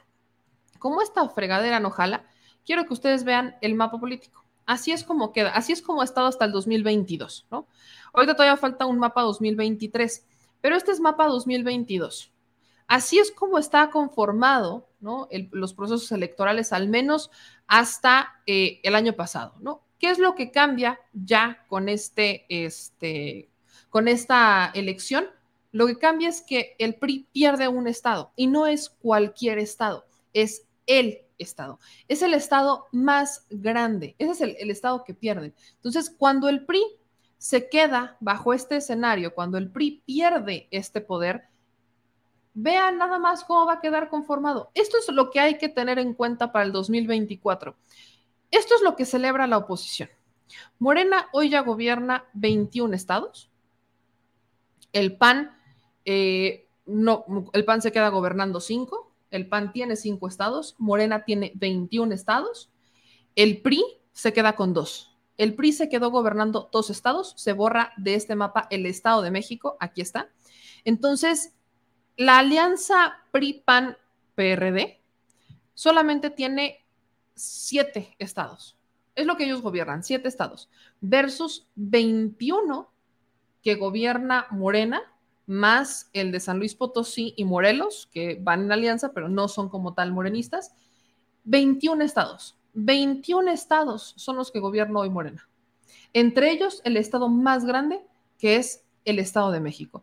El PRI se queda exclusivamente con Coahuila y Durango. El Estado de México ya desaparece de este panorama. Movimiento Ciudadano gobierna dos. Entonces, ustedes escucharon lo que dijo eh, este de Barco Cortés, ¿no? Que no es que ya nosotros vamos a ganar y que no sé qué, nosotros eh, vamos con la elección de Coahuila, vamos a demostrarles que tenemos para ganar el 2024. ¿Demostrar qué? ¿Qué patraña? ¿Demostrar qué?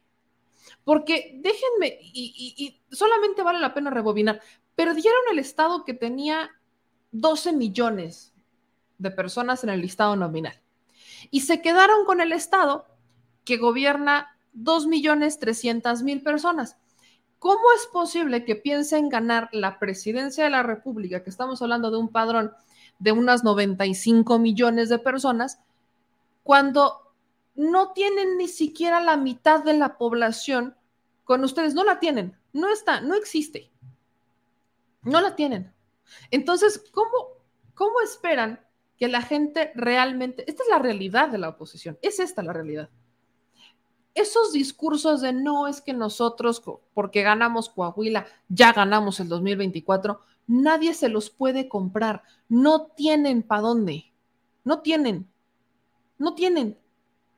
No, no hay, no existe. Vean la cantidad de estados que gobierna Morena. La coalición, llámenle. Vean nada más, cálenle, cálenle. El PRI se quedó con dos, solamente con dos. Ya no hay más.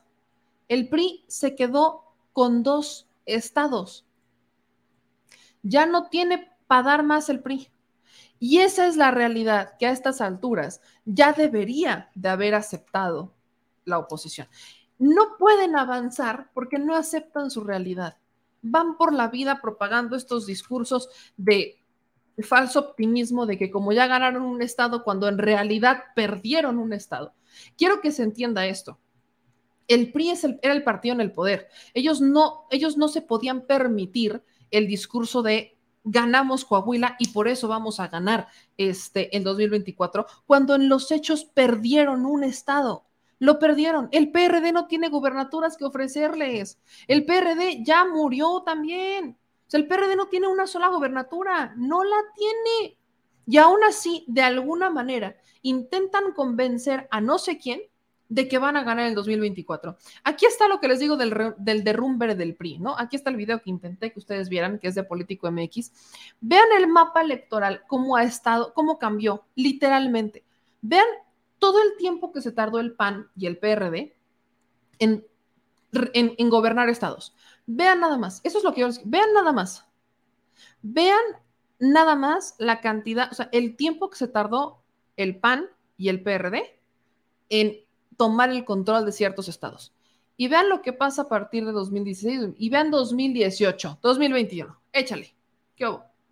Esta es la realidad del PAN y del PRI. Esta es la realidad. El PRI solamente tiene dos estados. Esto es lo que realmente gobierna el PRI. Este es el autoengaño del PRI. Esto es lo que gobierna. Pasó de esto a esto. Antes, después. Esta es la realidad del PRI. Antes, después. Así. Esto es lo que tiene el PRI para ofrecer. El PRD ni siquiera figura. No figura. Y el Partido Acción Nacional, sí, tiene cinco estados. Sí, sí los tiene. Sí son de él. Pero habrá que ver sino también los pierden en el 2023, porque estamos hablando de estados como por ejemplo Guanajuato, un estado en donde ya hay un hartazgo, pero todavía hay un conservadurismo importante. Entonces, yo creo que no, yo creo que no pensaron en la realidad, yo creo que no, no le vieron. Me, encanta este antes y después, cálenle, ¿no? Antes, ¿no? Antes, después. Este es, este, este, este es el después, esta es la realidad del PRI. Antes, después.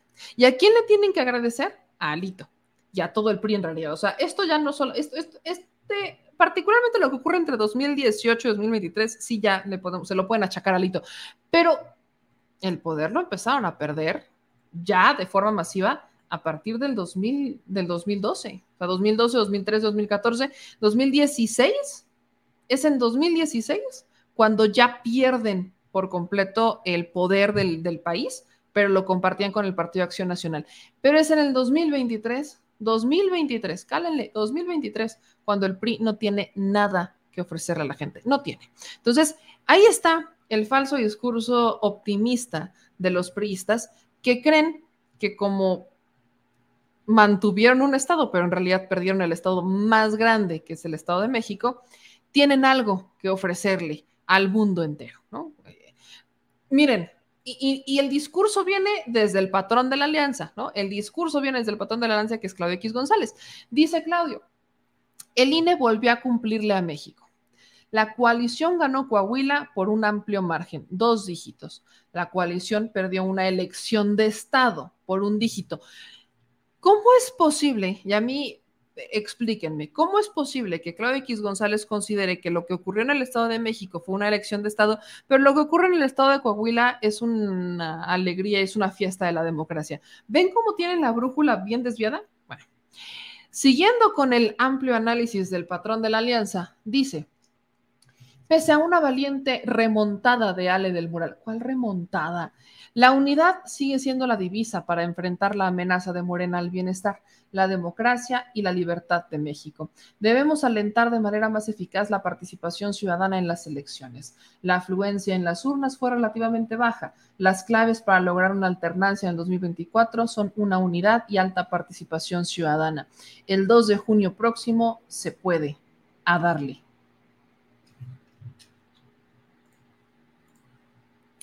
Antes, después.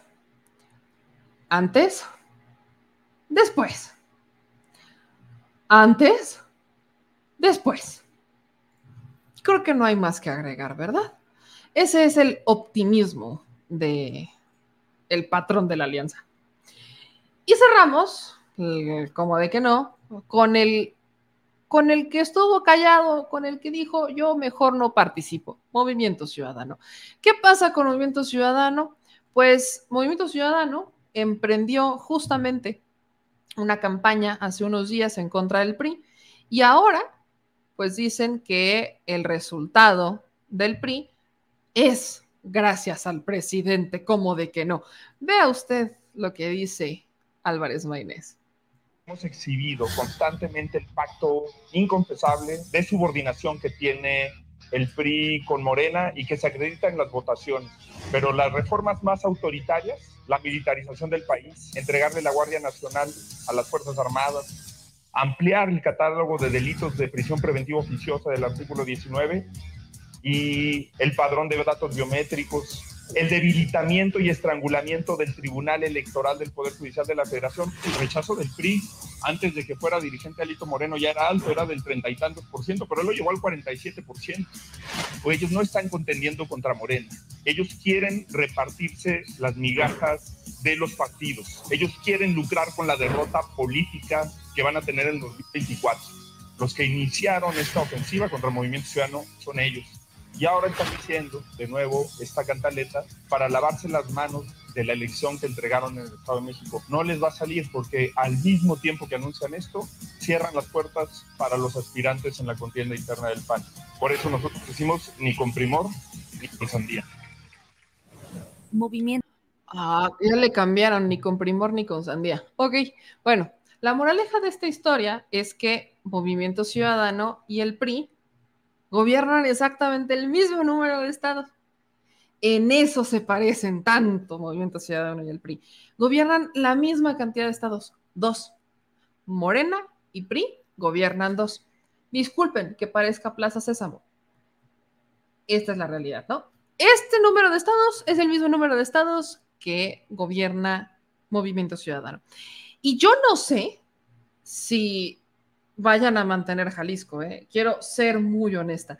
Lo que pasó con Movimiento Ciudadano en el Estado de México y en Coahuila se tomó claramente como un acto de ayuda hacia Morena, porque no hay simpatizante Movimiento Ciudadano que como que vaya con la idea del PRI PAN PRD. Esa es la idea que quieren vender, que yo no la creo, pero en los hechos el PRI actualmente gobierna dos estados. Para el 2024 es probable que Jalisco pierda uno entonces Jalisco se quedaría gobernando un estado. Porque la idea que le van vendiendo los de Movimiento Ciudadano al mundo entero es que como ellos sí están conscientes, y miren, no es tan mala idea después de todo, pero cálele. El punto es, si lo que está haciendo Movimiento Ciudadano es querer levantarse de entre las cenizas del PAN PRI PRD. Eso es lo que quiere Movimiento Ciudadano. Entonces, Movimiento Ciudadano va a meter el dedo en la llaga del PAN PRI PRD para rescatar los votos que están decepcionados con esa coalición. O sea, lo que quiere el PAN, lo que quiere Movimiento Ciudadano, lo que quiere Dante Delgado es presionar a, a los, o sea, como darles una tercera opción a los decepcionados del PAN PRI PRD para que vean el Movimiento Ciudadano una alternativa, porque hay muchas versiones de superanalistas diciendo que hay mucho pueblo para tan poquita oposición. Entonces, la idea que tienen es que como la oposición, por mucho que se una y por mucho que Claudio X González jure y perjure que este, tienen que ir unidos para ganarle a Morena, Movimiento Ciudadano lo que quiere hacer es quedarse con los que ya se decepcionaron de dos procesos electorales en los que van juntos y en vez de ganar, pierden estados. Entonces, la gente se da cuenta que están perdiendo por mucho que el PAN PRI PRD vaya con estos aires de estamos ganando, no es cierto. Entonces, la gente se da cuenta y lo que quiere Movimiento Ciudadano es rescatar esas migajas. Quiere las migajas de lo que va dejando el PRI o de los decepcionados que va dejando el PAN. Eso es lo que quiere. Ir rescatando y rescatando para convertirse en una fuerza política que pueda competir directamente contra Morena. Entonces, este escenario que propone Movimiento Ciudadano no es descabellado, es una estrategia política, considero buena. ¿Cuál es el problema? Que en sus filas tienen a puro panista o priista. Entonces, ¿de qué te sirve andar con la idea de que es que somos diferentes cuando en los hechos sigues teniendo a los mismos que estuvieron con los de enfrente? no puedes ir por la vida diciendo que eres, que eres mejor cuando eres exactamente igual. Entonces, ahí creo que vale la pena ver cómo queda esta configuración de partidos, porque justamente a partir de este momento ya iniciamos con los análisis rumbo al 2024, que no solamente es quién va a ganar la presidencia de la República, y con esto nos referimos a cuál de los precandidatos de Morena va a ganar la presidencia, porque no hay fuerza en el PRI, no hay fuerza en el PAN, no hay fuerza en nadie. Y ya mañana entraremos en los análisis justamente de los partidos políticos porque están teniendo actitudes interesantes rumbo o hacia sus candidatos para pues buscar, insisto, capitalizar a los decepcionados. Movimiento Ciudadano está aplicando una estrategia similar a la de Elmo, de querer ver el mundo arder quiere ver el mundo arder. Quiere que Lili Telle sea la candidata. ¿Por qué? Porque saben que también se van a decepcionar, que va a haber muchos más decepcionados.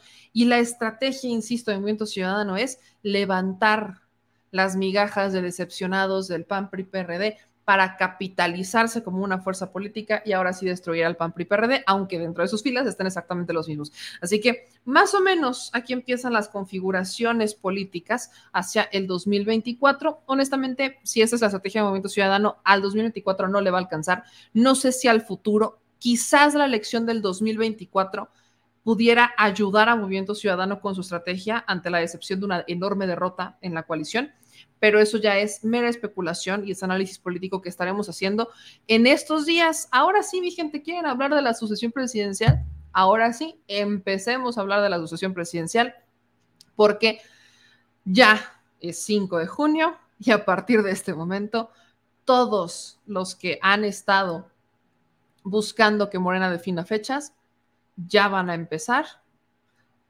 a presionar para que inicie el proceso interno. Entonces, ya viene la grande, se preparan, están todos listos porque empiezan las batallas.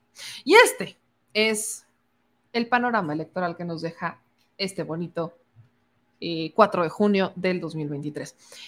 Para los que acaban de llegar o solo quieren la versión resumida, Delfina gana el Estado de México y el PRI mantiene el Estado de Coahuila. Es una enorme derrota para la coalición, por mucho que ellos la quieran pintar como una brillante estrategia para ganar el 2024, es una enorme derrota porque perdieron el Estado que tiene mayor padrón. Es el, Estado más grande, donde hay más gente que puede votar. Y lo perdieron. Y están celebrando que mantuvieron un Estado con poquito más de dos millones de personas. Así que que pueden votar, por cierto. Así que bueno, viva México. Me encanta el optimismo de estos personajes. Vamos con sus comentarios. Gracias a Saúl Araico, que eh, se convierte en miembro de nuestro canal. Gracias también a Rodolfo Ruiz, que nos mandó 20 dólares super sticker. Dice Cintia, yo soy Discali y aquí es bastión panista, pero algunas casillas se ganaron. Delfina gobernadora, hay mucho trabajo que hacer en el Estado de México, pero estoy feliz por el triunfo de la 4T. Y, sí, gracias Felipe por corregirme. Hace ratito dije Camacho Solís, no sé por qué, es Camacho Quiros. Ya Camacho Solís ya pereció hace mucho. Es Camacho Quiros, disculpe usted. Los que todavía manejan el Estado de México es este Arturo Montiel, Camacho Quirós y Chaufet. Y ya del mazo ya. Estamos listos para saber qué embajada le van a dar. Dice este aquí en sus comentarios Esteban sobre el caso de Guadiana, tan carismático, guapo, inteligente. No entiendo por qué no ganó Guadiana.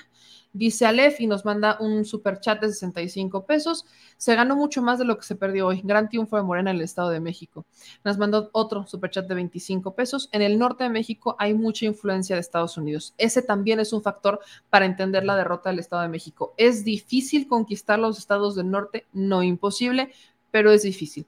Ram nos dice, en desacuerdo contigo, M, había dos elecciones y hay un solo presidente del partido.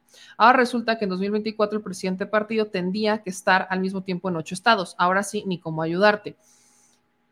En desacuerdo, había dos elecciones, hay un solo presidente de partido.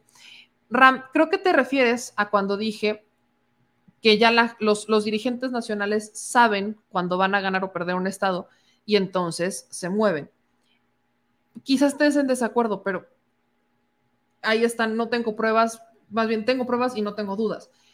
Lo que pasa con los dirigentes nacionales, ellos saben cuáles son sus estados fuertes, ellos tienen sus encuestas de salida, tienen sus mediciones internas, ellos saben cómo se están moviendo. Además, tienen también una estructura que les va avisando cómo están saliendo. Los dirigentes nacionales en una elección como esta siempre buscan irse con el que va a ganar en una elección como la del 2024, dependerá el Estado. Ahora, en el 2024 estamos hablando de una presidencial. En el Estado, o sea, en la, en la que viene, no hay manera que no vayan a estar con el candidato a presidente. Eso es lo que, o sea, en 2024, esto es importante. El dirigente nacional del partido no se separa del presidente porque es la elección más grande. Cuando tienes elecciones en donde no estás hablando de una elección presidencial y solamente tienes gobernadores, ahí es en donde se ve justamente este movimiento de dirigentes de políticos, de partidos políticos, que inician con los más débiles y se cierran el proceso o la jornada electoral con los candidatos más fuertes. Eso es en elecciones donde solamente hay disputas en los estados. Cuando tienes una elección presidencial, sea, en este caso, el próximo año, a Mario Delgado lo van a ver pegado al candidato o al virtual ganador. O sea, eso es lo que va a pasar. No va a haber manera que se despeguen porque la elección más grande a la que más le van a meter y a la que le más le van a mover es la del presidente de la República. Y también tomemos en cuenta que es la que también tiene mayor probabilidades de ganar el, el Morena, ¿no? Entonces, a eso es a lo que me refiero. Dice aquí Refugio Meme, a muchos no nos gustaron los elegidos por Morena, pero no estamos aún para conocer lo que importó fue apoyar al partido del presidente mientras vamos conociendo. Pero insisto, no me gusta Mario Delgado, no me late, no debemos quitarle el ojo encima. Algo que tiene mucha razón Refugio y que lo he repetido en muchas ocasiones es que Morena es un partido nuevo. Quizás a veces me paso de dura si lo quieren ver así, pero Morena es un partido que tiene mucho que aprender sobre la marcha y es un partido también que tiene que aprender de sus propios errores, pero para aprender tiene que cometerlos. Entonces, lamentablemente, eh, en los tiempos en los que estamos, se espera mucho más del partido que lo que el partido a veces da. Entonces ahí es cuando tienes a mucha gente que cuestiona los procesos internos, que cuestiona quiénes son los candidatos, o en mi caso, por ejemplo, que cuestionamos que no se fortalezcan las estructuras o los cuadros para dejar de recurrir a personas que estuvieron en otros partidos, que ya vienen con mañas, y entonces tener candidatos fuertes desde el inicio que sean cercanos a la gente. Eso es lo que quizás algunos cuestionamos, pero no hay que dejar de ver que es un partido nuevo. Eso es importante, ¿no? Ahora, eh, dice por aquí eh, Oscar BR, para el 2024 varios estados también tendrán elección para gobernador y los que están gobernando tendrán que estar entregando cuentas. Cuauhtémoc, Huitláhuac, etcétera. Y eso le puede ayudar o afectar a Morena en la elección presidencial, así que no deben pecar de confiados como el PRI, que como dice la canción, se dedicó a perder. Esto también es un punto, Oscar. Vamos a tener que hacer todos estos análisis. Eh, rumbo al 2024 ya les había comentado que vamos a, ya vamos a empezar a hacer análisis por estados, porque no solamente viene una renovación de la presidencia, sino que también vienen renovaciones de gobernaturas. Y como dice Oscar, esto pudiera llegar a influir un poco en los votos. Algo que nos queda claro a muchos y que entendemos es que hay muchas personas que a estas alturas quizás pudieran tener una un pensamiento distinto en cuanto a quién pudiera ser su gobernador, pero no su presidente. Ya empezamos a entrar en este método de conciencia colectiva, en donde la gente pudiera quizás votar por un gobernador, pero votar por un Congreso distinto al partido del gobernador con tal de tener al gobernador en control. Eso es lo que empieza a pasar. Entonces, hay algo que tiene mucha razón y es no confiarse. No porque Morena hoy controle prácticamente el ochenta y tantos por ciento del país, quiere decir que ya tienen asegurada una elección. No, tienen una gran posibilidad porque, sobre todo, porque el PRI, el PAN y el PRD no han logrado levantarse, no han logrado encontrar su discurso y parece que no lo van a encontrar. Entonces, mientras ellos siguen en esta narrativa, la opción sigue siendo la izquierda. Pero tienen que mantener una unión con el PT y con el Partido Verde si quieren mantener un Congreso fuerte para poder pasar iniciativas constitucionales que no pudieron pasar en esta. Y de ahí que muchas personas van a darle ese voto de confianza, al menos al presidente, o sea, que sea un presidente o presidenta de Morena, para, o de la, hablemos de la 4T, para mantener la continuidad en los proyectos de transformación. Y quizás pensar distinto rumbo a el Congreso o a los estados. Solamente recuerden, la importancia de las elecciones que vienen radican en no solamente votar por el presidente, sino votar por el Congreso, los diputados y diputadas. Es importante, si queremos que se den reformas constitucionales, necesitamos que el Congreso tenga una mayoría de votos que pueda pasar estas iniciativas constitucionales, el famoso Plan C. Gracias a Lucero Magdaleno que nos mandó dos dólares de super sticker. Eh, dicen en últimos comentarios, tarara, me voy así en sorteo. Dice Ram, cierto, me debe ver cuadros nuevos para no recurrir a gente sin convicción como Guadiana o traidores como Mejía. Coincido, mi querido Ram, coincido. Se necesitan perfiles que puedan fortalecer al partido, o gente, no estoy diciendo gente que nunca haya participado, me refiero a gente que tenga un, un, impecable antecedente de participación con la gente, de convicción, de ser cercano y de ser luchón o luchona por las y los ciudadanos. A eso es a lo que me refiero. Entonces, ahí es en donde deben fortalecer sus cuadros. Dice, ¿me crees que las urnas electrónicas favorezcan los fraudes? No sé, Miren, me he informado un poco, estoy explorando mucho el tema y muchos, muchos expertos insisten en que no, no, no favorecen los fraudes porque, pues ya, vaya, tú llegas, votas y ya es un, o sea, ya el voto no, no pasa por nadie más, ¿no? El voto inmediatamente ya se registra, lo que agilizaría todo el proceso electoral, entonces no hay tanta bronca de, eh, no, no, hay no se pueden meter manos, pues, no hay mano que puedas meter. Entonces, entre más electrónica sea el tema, tienes menos personas que puedan involucrarse, no pueden embarazar las urnas, etcétera, porque todo genera un folio. Pero también en la programación está el tema. La, programación este, de las urnas electrónicas pudiera verse alterada, que por ejemplo pasó en Coahuila. Para evitar que se pusiera en duda las elecciones de Coahuila, hubo un error en la programación y mejor decidieron no implementar el piloto de las urnas electrónicas por ese error en la programación. Entonces, digamos que son unas por otras y creo que todavía falta profesionalizar y mejorar antes de hablar de vamos a tener elecciones con urnas electrónicas. Seamos honestos, en, en algún futuro lo vamos a hacer, esto va a pasar, pero tenemos que perfeccionar los mecanismos de protección antes de decir, vamos a tener unas electrónicas por el tema de la programación. Eso es lo que yo creo que debería pasar. Doctor Lecter nos mandó 5 dólares super chat. Muchísimas gracias. Dice Rock, yo soy programador, me te comento que hasta los servidores de Google son vulnerables. Por eso les digo, o sea, hay una, hay mucha, hay mucha vulnerabilidad todavía y mientras no profesionalicemos, mientras no tengamos un blindaje, todo puede ser alterado. Lo único, la diferencia entre una urna física y una urna electrónica es que la urna física, o sea, la urna electrónica no hay, o sea, es muy poco probable que un ciudadano pueda, este, o sea, una persona, digamos que los líderes de la colonia, o sea, la estructura como la conocemos, puedan vulnerar el proceso. Digamos que son otros factores como los este, programadores, hackers y demás. Ese es el tema. Entonces, ahí es en donde digamos que son unas por otras unas por otras. Este, dicen por acá, creo que tú quieres ser diputada. No, yo alguna vez fui candidata, bueno, fue plurinominal, pero no, ahorita estoy muy bien así, fíjense. Nunca, lo, he dicho muchas veces, no lo descarto porque mi mamá me dice, nunca digas nunca, escupes al cielo y luego te va a caer en la cara. Y esa ha sido mi pasión toda la vida. Pero honestamente, no me hace falta, no lo necesito. Eh, creo que hay mucho que hacer por el país desde esta trinchera desde acá, desde la parte ciudadana, en la parte de la información. Y esa es mi prioridad. Esa es mi prioridad. Abrir, despertar más, despertar más personas, que la gente de verdad eh, piense en qué es lo que pasa, que se genere un criterio propio, que cuestionen, que piensen en lo que quieran, que opinen lo que quieran opinar, pero que sea su propia opinión y no de otras personas.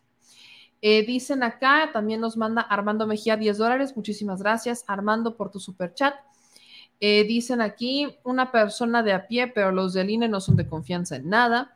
Eh, dicen, en Estados Unidos el voto electrónico es electrónico y la empresa responsable tiene un altísimo porcentaje de confiabilidad. Las, únicas, las urnas electrónicas pueden ser útiles. dice, si hay forma, puede ser más sencillo alterar, dice Joaquín. Les digo que este es un debate, pero creo que, creo que tenemos, vaya, en algún momento vamos a tener unas electrónicas. Es una realidad. No sé cuánto tiempo pase, pero va a pasar. Va a pasar. Así que tenemos que, tenemos que buscar mecanismos que nos ayuden a tener confianza en estas urnas para que cuando ya se vayan a implementar tengamos esta seguridad de participar. Eh, dicen aquí, Topolino, están muy chafitas los servidores del gobierno y luego mucha gente sin escrúpulos que puede permitir fraudes. Es que luego ya han hackeado muchos servidores, ¿eh? Sí, sí han hackeado mucho últimamente. Entonces, dicen acá, saludos desde Puerto Vallarta, estamos con la 4T, un abrazo, un abrazo, Julián. Eh, gracias a Ana Luz, gracias también a Gabriel, a Héctor Osn, este, aquí en sus comentarios, por fin fuera el grupo Atlacomulco dicen, no, hombre, las iglesias de Coahuila son capaces de meterse a un curso intensivo de computación para hacer mapachismo cibernético. Sí, eso también es cierto.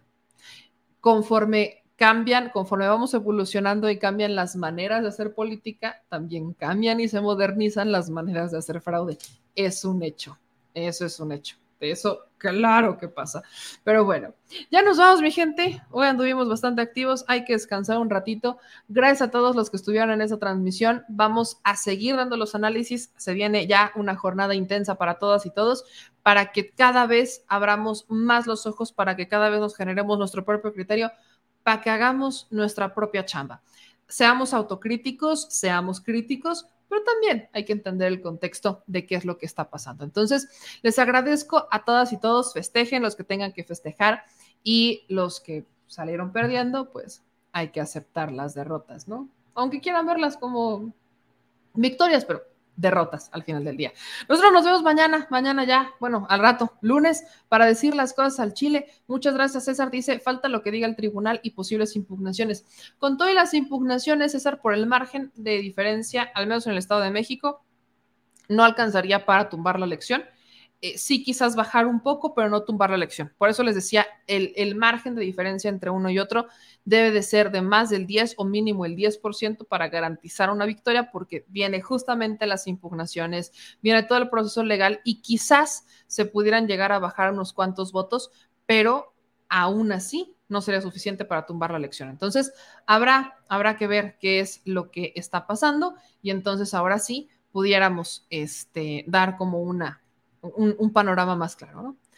Dice Rodrigo, no escuchaste a Coahuila, escuchaste a Mario Delgado que agarró dinero en Edomex y Ciudad de México, son sordos y ciegos. Están discriminando y nos tachan de dejados, pero la realidad es que Morena se convirtió en el PRI porque lo infiltraron, porque no nos escucharon, porque nos cambiaron por Estado de México, nos tacharon de traidores y no auditan a Morena ni conocen Coahuila. Ni tú despertaste ni entrevistando a la gente en Coahuila. Intercambiaron Coahuila a cambio de la inmunidad del Moreirato, nos dejaron solos sin guardia. Rodrigo, parcialmente estoy de acuerdo, no en su totalidad. Eh, ¿Por qué digo parcialmente? Ahí estuvo, tengo el claro ejemplo del 2018 y está el claro ejemplo del Estado de México. Entiendo el tema del candidato, entiendo el tema de, es que no, entiendo todo lo que quieran criticar de la encuesta, el candidato, Morena, PT Verde, lo entiendo al 100% y ahí estoy de acuerdo. Pero si la gente quiere cambiar, la gente sale y vota. Punto. Si la gente quiere cambiar, la gente sale y vota. Yo se los dije, es muy fácil para muchos decir que por la división de Morena y PT va a ganar el PRI. Esa es una jugada muy sencilla de entender. Así se, se quieren lavar las manos. Ok. Cuando la gente quiere salir y votar, se organiza y desafía al que tiene que desafiar y tumba un partido político. Eso es lo que pasa que si hubiera, hubiera habido un candidato distinto, si hubiera habido unidad, claro, el escenario hubiera sido distinto, por supuesto que sí. Y eso lo hemos dicho todos. Que hubo una elección de Estado, claro que sí, que se metió el gobernador, por supuesto que se metió. Pero muchas personas, muchas personas fueron muy o no salieron a participar, porque hubo muchas personas que no salieron a participar. También hubo muchas que dijeron, pues es que no sé, la neta tengo mucha confusión, no tengo ni la más mínima idea, mejor, ¿sabes qué? Voto por el PRI. Eso me lo dijeron a mí. Hubo personas que lo dijeron, hubo personas quienes nos lo dijeron. Entonces, esa analogía es muy sencilla. Ese es el problema. ¿Y por qué podemos decir que es por el margen de diferencia? El margen de diferencia.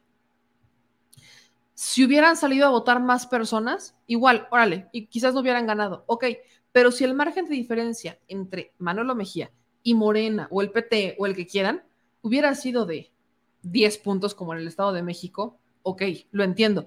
Pero el, el margen de división que hubo entre Manolo Jiménez y los demás fue de más del 30. O sea, fue, una, fue un margen importantísimo, importantísimo. Y luego me dicen, compraron votos. Por supuesto que compraron votos y claro que compraron medios, Rodrigo, por supuesto. Pero es que se han comprado votos, se han comprado medios en todo México. Lo han comprado en todo México. Se necesita que la gente tenga ganas de salir, de abrir los ojos. El crimen organizado, por supuesto. Claro, pero me van a decir que en el Estado de México no están los de la familia michoacana. Se los dije, es más, hablé de la estrategia del acetato. Les dije o no la estrategia del acetato. Justamente por eso, por las amenazas que existieron y demás, les dije, esta no es una nueva, no es, no es una estrategia mía, no es que me lo haya sacado de la manga. Ante las amenazas que tienen en México por el tema electoral, la gente aplica el acetato. Literal, ahí está la estrategia del acetato. Les dije que se les dijo, se les avisó e incluso se les repitió. Ahí está.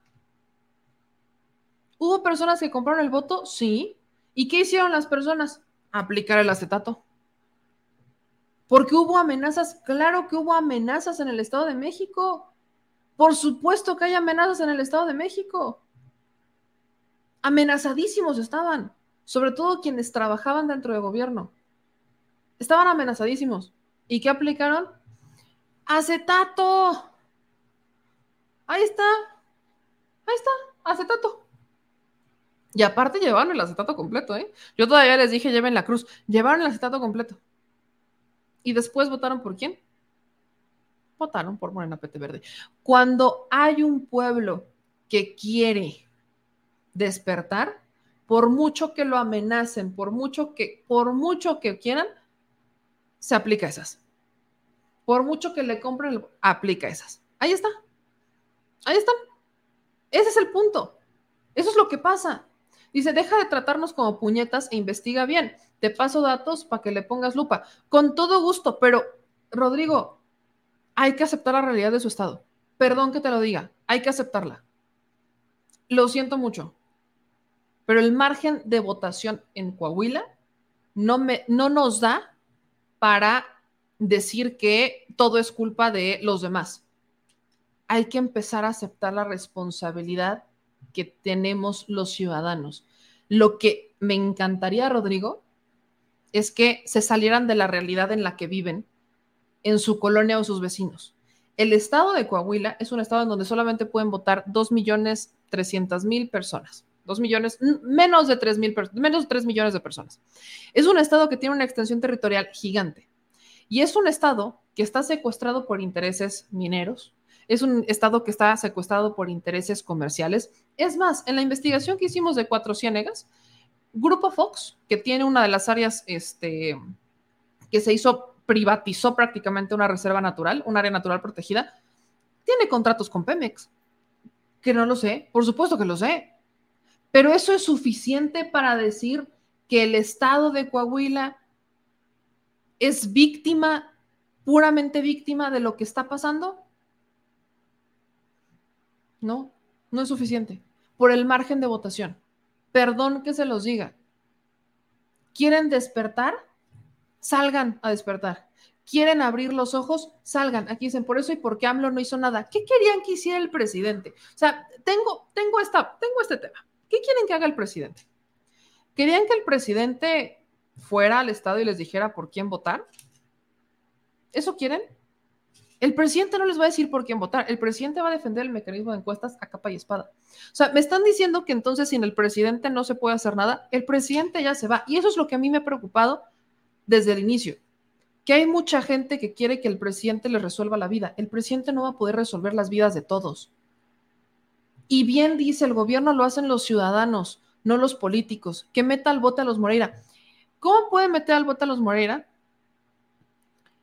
¿En dónde están las denuncias? o sea, para que entiendan los procesos. Perdón que, Rodrigo, te respeto mucho y entiendo la desesperación, lo, entiendo perfecto. Pero el presidente no es, ¿quieres que persiga la deuda? No está dentro de las atribuciones del presidente, Rodrigo. Lo siento mucho, esa es la realidad. El presidente no puede presionar, no puede investigar la deuda. No, no puede. No es atribución del presidente, porque los estados son soberanos. El presidente no puede. El presidente no puede llegar y mandar todos a la cárcel. ¿Por qué? Porque los estados hay procesos. ¿Cómo es, cómo es, cómo le pueden hacer para sacar a sus, a sus gobiernos? ¿Quieren que tenga, quieren tener un, un presupuesto bajo lupa? Elijan diputados. Porque los únicos que pueden perseguir la deuda son los diputados.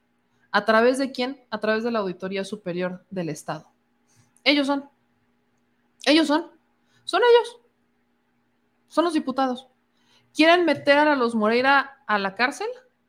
Necesitan votar por un gobierno que no los proteja.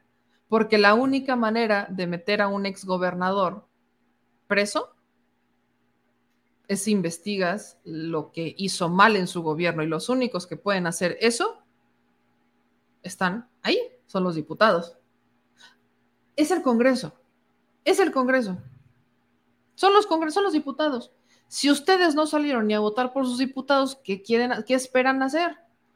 Si ustedes vieron, y no lo digo por ti, entiendo, Rodrigo, que tú luchaste, me queda perfectamente claro, pero no pueden generalizarlo. No lo pueden generalizar. O sea, prácticamente quieren que el presidente se convierta en un dictador y que haga todo y que investigue a todos y que los meta a la cárcel a todos o que le jale las orejas a Mario Delgado. El presidente es presidente, no presidente del partido. Que Morena pudo hacerlo mejor, como de que no, claro que sí, y eso no está debate. Que Morena, PT Verde, porque este es un, un tema de tres, Morena, PT Verde pudieron hacerlo mejor, claro que sí, lo pudieron hacer mejor. Y estoy de acuerdo, lo pudieron hacer mejor pero el margen de votación en el estado de Coahuila nos dice que no quisieron, que hubo mucha gente que no salió a votar, que entre los 1.500 factores la gente prefirió votar por el PRI porque prefirieron quedarse con el viejo conocido que por el malo por conocer. Muchas cosas pasaron en Coahuila. Entonces, vaya, si a mí me dicen, si vemos que pónganle, queda un Congreso de mayoría morenista. Ah, bueno, si hubiera quedado un Congreso de mayoría morenista, entonces claro que podemos debatir, porque hubiera sido simplemente un tema de candidatos. Pero ni eso.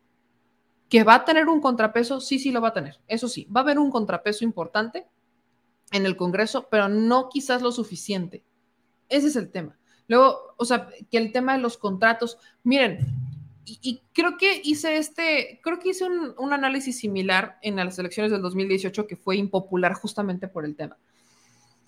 Y, perdón, Rodrigo, entiendo y estoy de acuerdo en el enojo, lo siento muchísimo, pero hay una realidad y, y se ven los números. Por mucho que haya sido una elección de Estado, que haya metido el gobernador, que hayamos visto 1.500 factores, que no hayan puesto un buen candidato, que lo que ustedes quieran, lo que quieran, gusten y manden, ok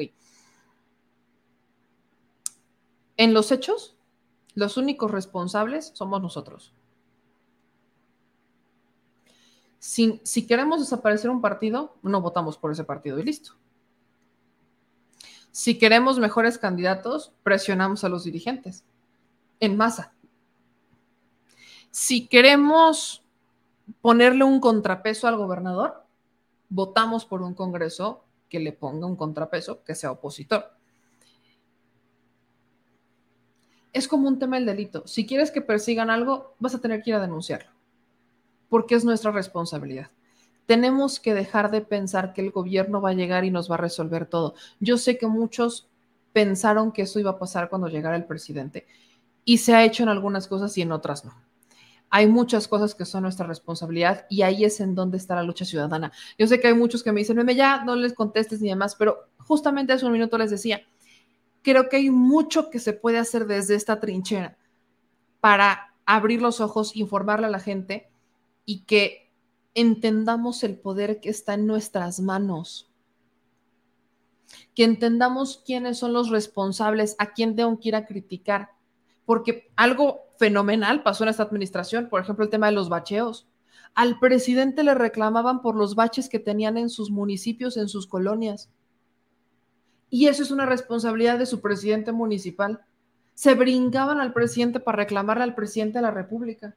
¿Y qué terminó haciendo el presidente? Haciendo un programa nacional de bacheo por los reclamos. Entonces, tenemos, viendo hacia el futuro, no va a haber un presidente que nos vaya a resolver todo. Nosotros somos los que tenemos que movernos.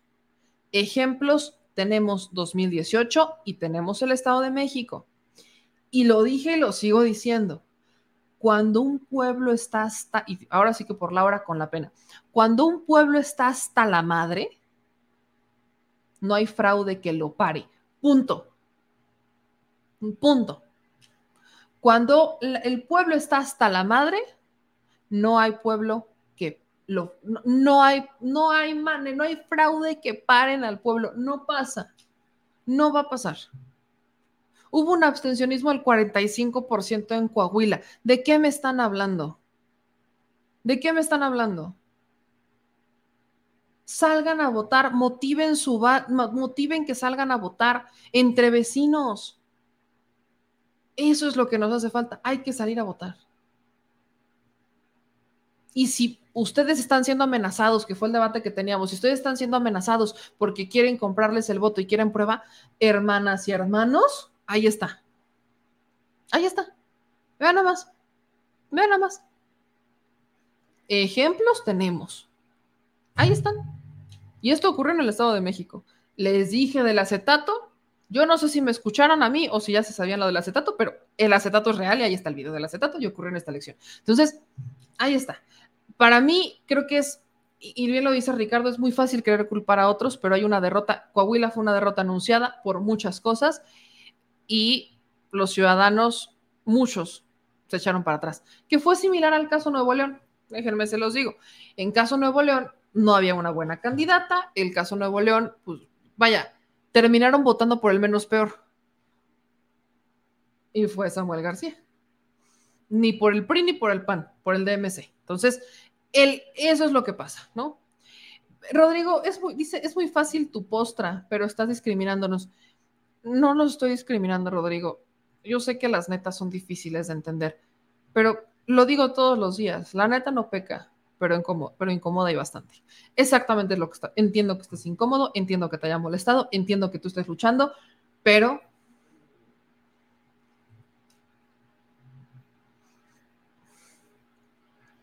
¿Qué les digo? ¿Qué les digo? ¿Qué les digo? El tema de la seguridad, si tienes un gobernador que no quiere ser aliado del gobierno para resolver los problemas de seguridad, ¿qué esperas que haga? Los estados son soberanos. Los estados son soberanos. Esa es la premisa de los estados. Vivimos en una democracia y este es el claro ejemplo de una democracia. Pero bueno, mi gente, vamos a descansar, que pasen ustedes una excelente noche y que las lecciones que nos dejó Coahuila y el Estado de México sirvan para el 2024. Vamos a ir diseccionando, vamos a ir diseccionando muchas cosas, pero ahí vamos a ir. Dicen, Samuel fue la opción menos peor. Es lo que me dicen en Nuevo León. Los que votaron, los que hubo gente que no salió a votar. hubo gente en Nuevo León porque hubo una abstencionismo brutal en Nuevo León que prefirieron no salir a votar, pero los que terminaron votando, eso es lo que me dicen, que fue porque era el menos peor. Imagínense, imagínense. Así que, que la elección de hoy nos deje lecciones para mañana. Dicen, pero Nuevo León estuviera mucho mejor que el TikTokero. Yo insisto, decir la neta no peca, pero incomoda. Seamos autocríticos, abramos los ojos y aceptemos nuestra responsabilidad. Y si hay que criticar a un partido, hay que criticar a un partido y a sus líderes, porque solamente así abren los ojos. El poder es del pueblo y el pueblo decide. Y que esta se nos grave, porque hasta que la dignidad se nos haga costumbre, esta es la máxima.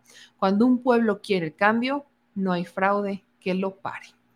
Yo me voy. Va a ser una excelente noche, amigas y amigos. Gracias por compartir este programa, por compartir nuestros análisis y por seguirnos en todas las redes sociales.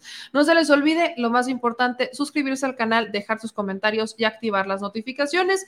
Gracias a toda la banda que nos mandó superchats. Gracias también a quienes lo hacen a través de PayPal, que nos mandan sus donativos a través de PayPal o que lo están haciendo también a través de eh, nuestra cuenta clave Banamex o de nuestro número de tarjeta. Están apareciendo en pantalla, pero también los van a encontrar en la descripción de los videos de YouTube. En la cuenta clave Banamex es 0021 8070 18 48 97 33 25 y el número de tarjeta Banamex es el 5204 1658 6774 9198. Gracias siempre por acompañarnos. También van a poder escuchar este análisis en podcast, pero por lo pronto que pasen una excelente y maravillosa noche. Cuídense de mucho. Gracias a todos los que llegan con sus comentarios, quejas, críticas, comentarios, sugerencias. Viene, ya se vieron lo bueno, espero que estén listos. Así que descansen, inhalen, exhalen y a celebrar las victorias y aprender de las derrotas. Nos vemos mañana. Adiós.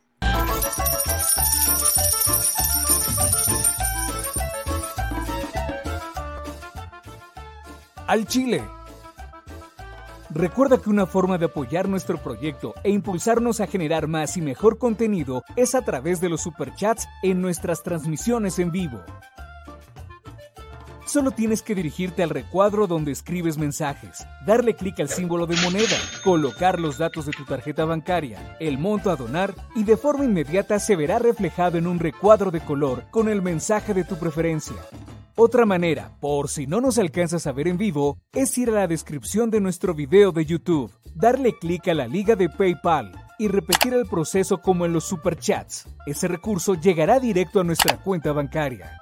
En Facebook también puedes apoyarnos de forma mensual. En el inicio de nuestra página encontrarás el botón Quiero colaborar Ahí podrás adquirir una membresía que nos impulsará a seguir combatiendo la infodemia desde esta plataforma. Y si eres de los que no confía en la tecnología, puedes hacer un depósito o transferencia a nuestro número de tarjeta Banamex, desde cualquier establecimiento, banco y hasta tu aplicación móvil. Anótalo. El número es 4766-8415-9203-0897. Recuerda, esto es completamente voluntario. Y es una forma de apoyar e involucrarte más con este proyecto independiente. Hazlo tuyo y comparte.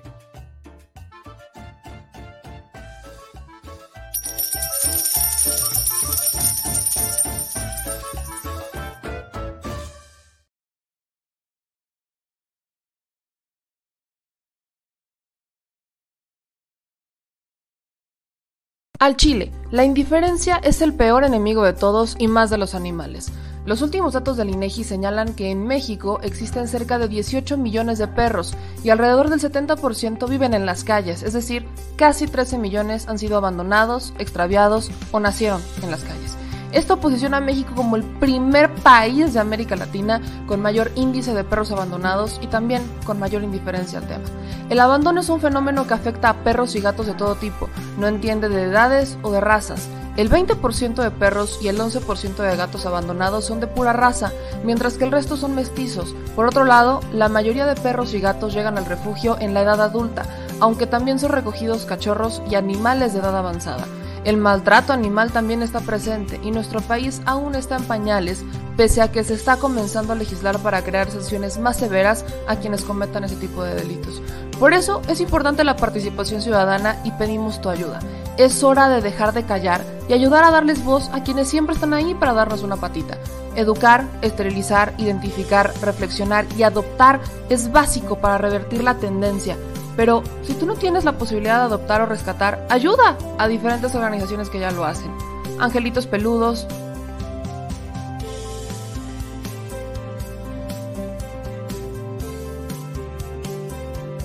Amor sin raza.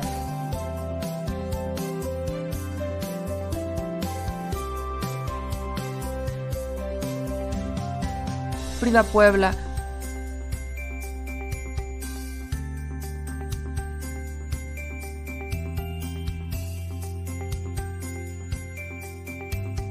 Rivera Rescue,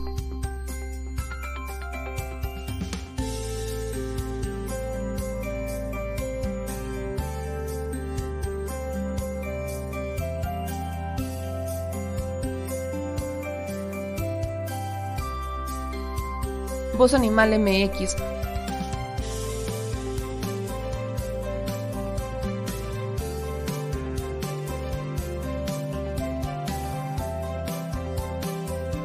el albergue San Cristóbal,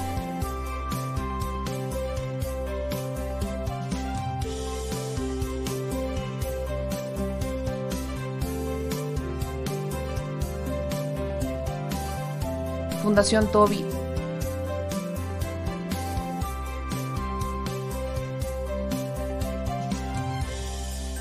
o Patitas Invisibles son algunas de las organizaciones a las que constantemente donamos y apoyamos, pero no es suficiente. Ayúdanos a que sean más voces las que salven vidas. Sus patitas, de verdad, pueden salvar tu vida. Difunde y dona.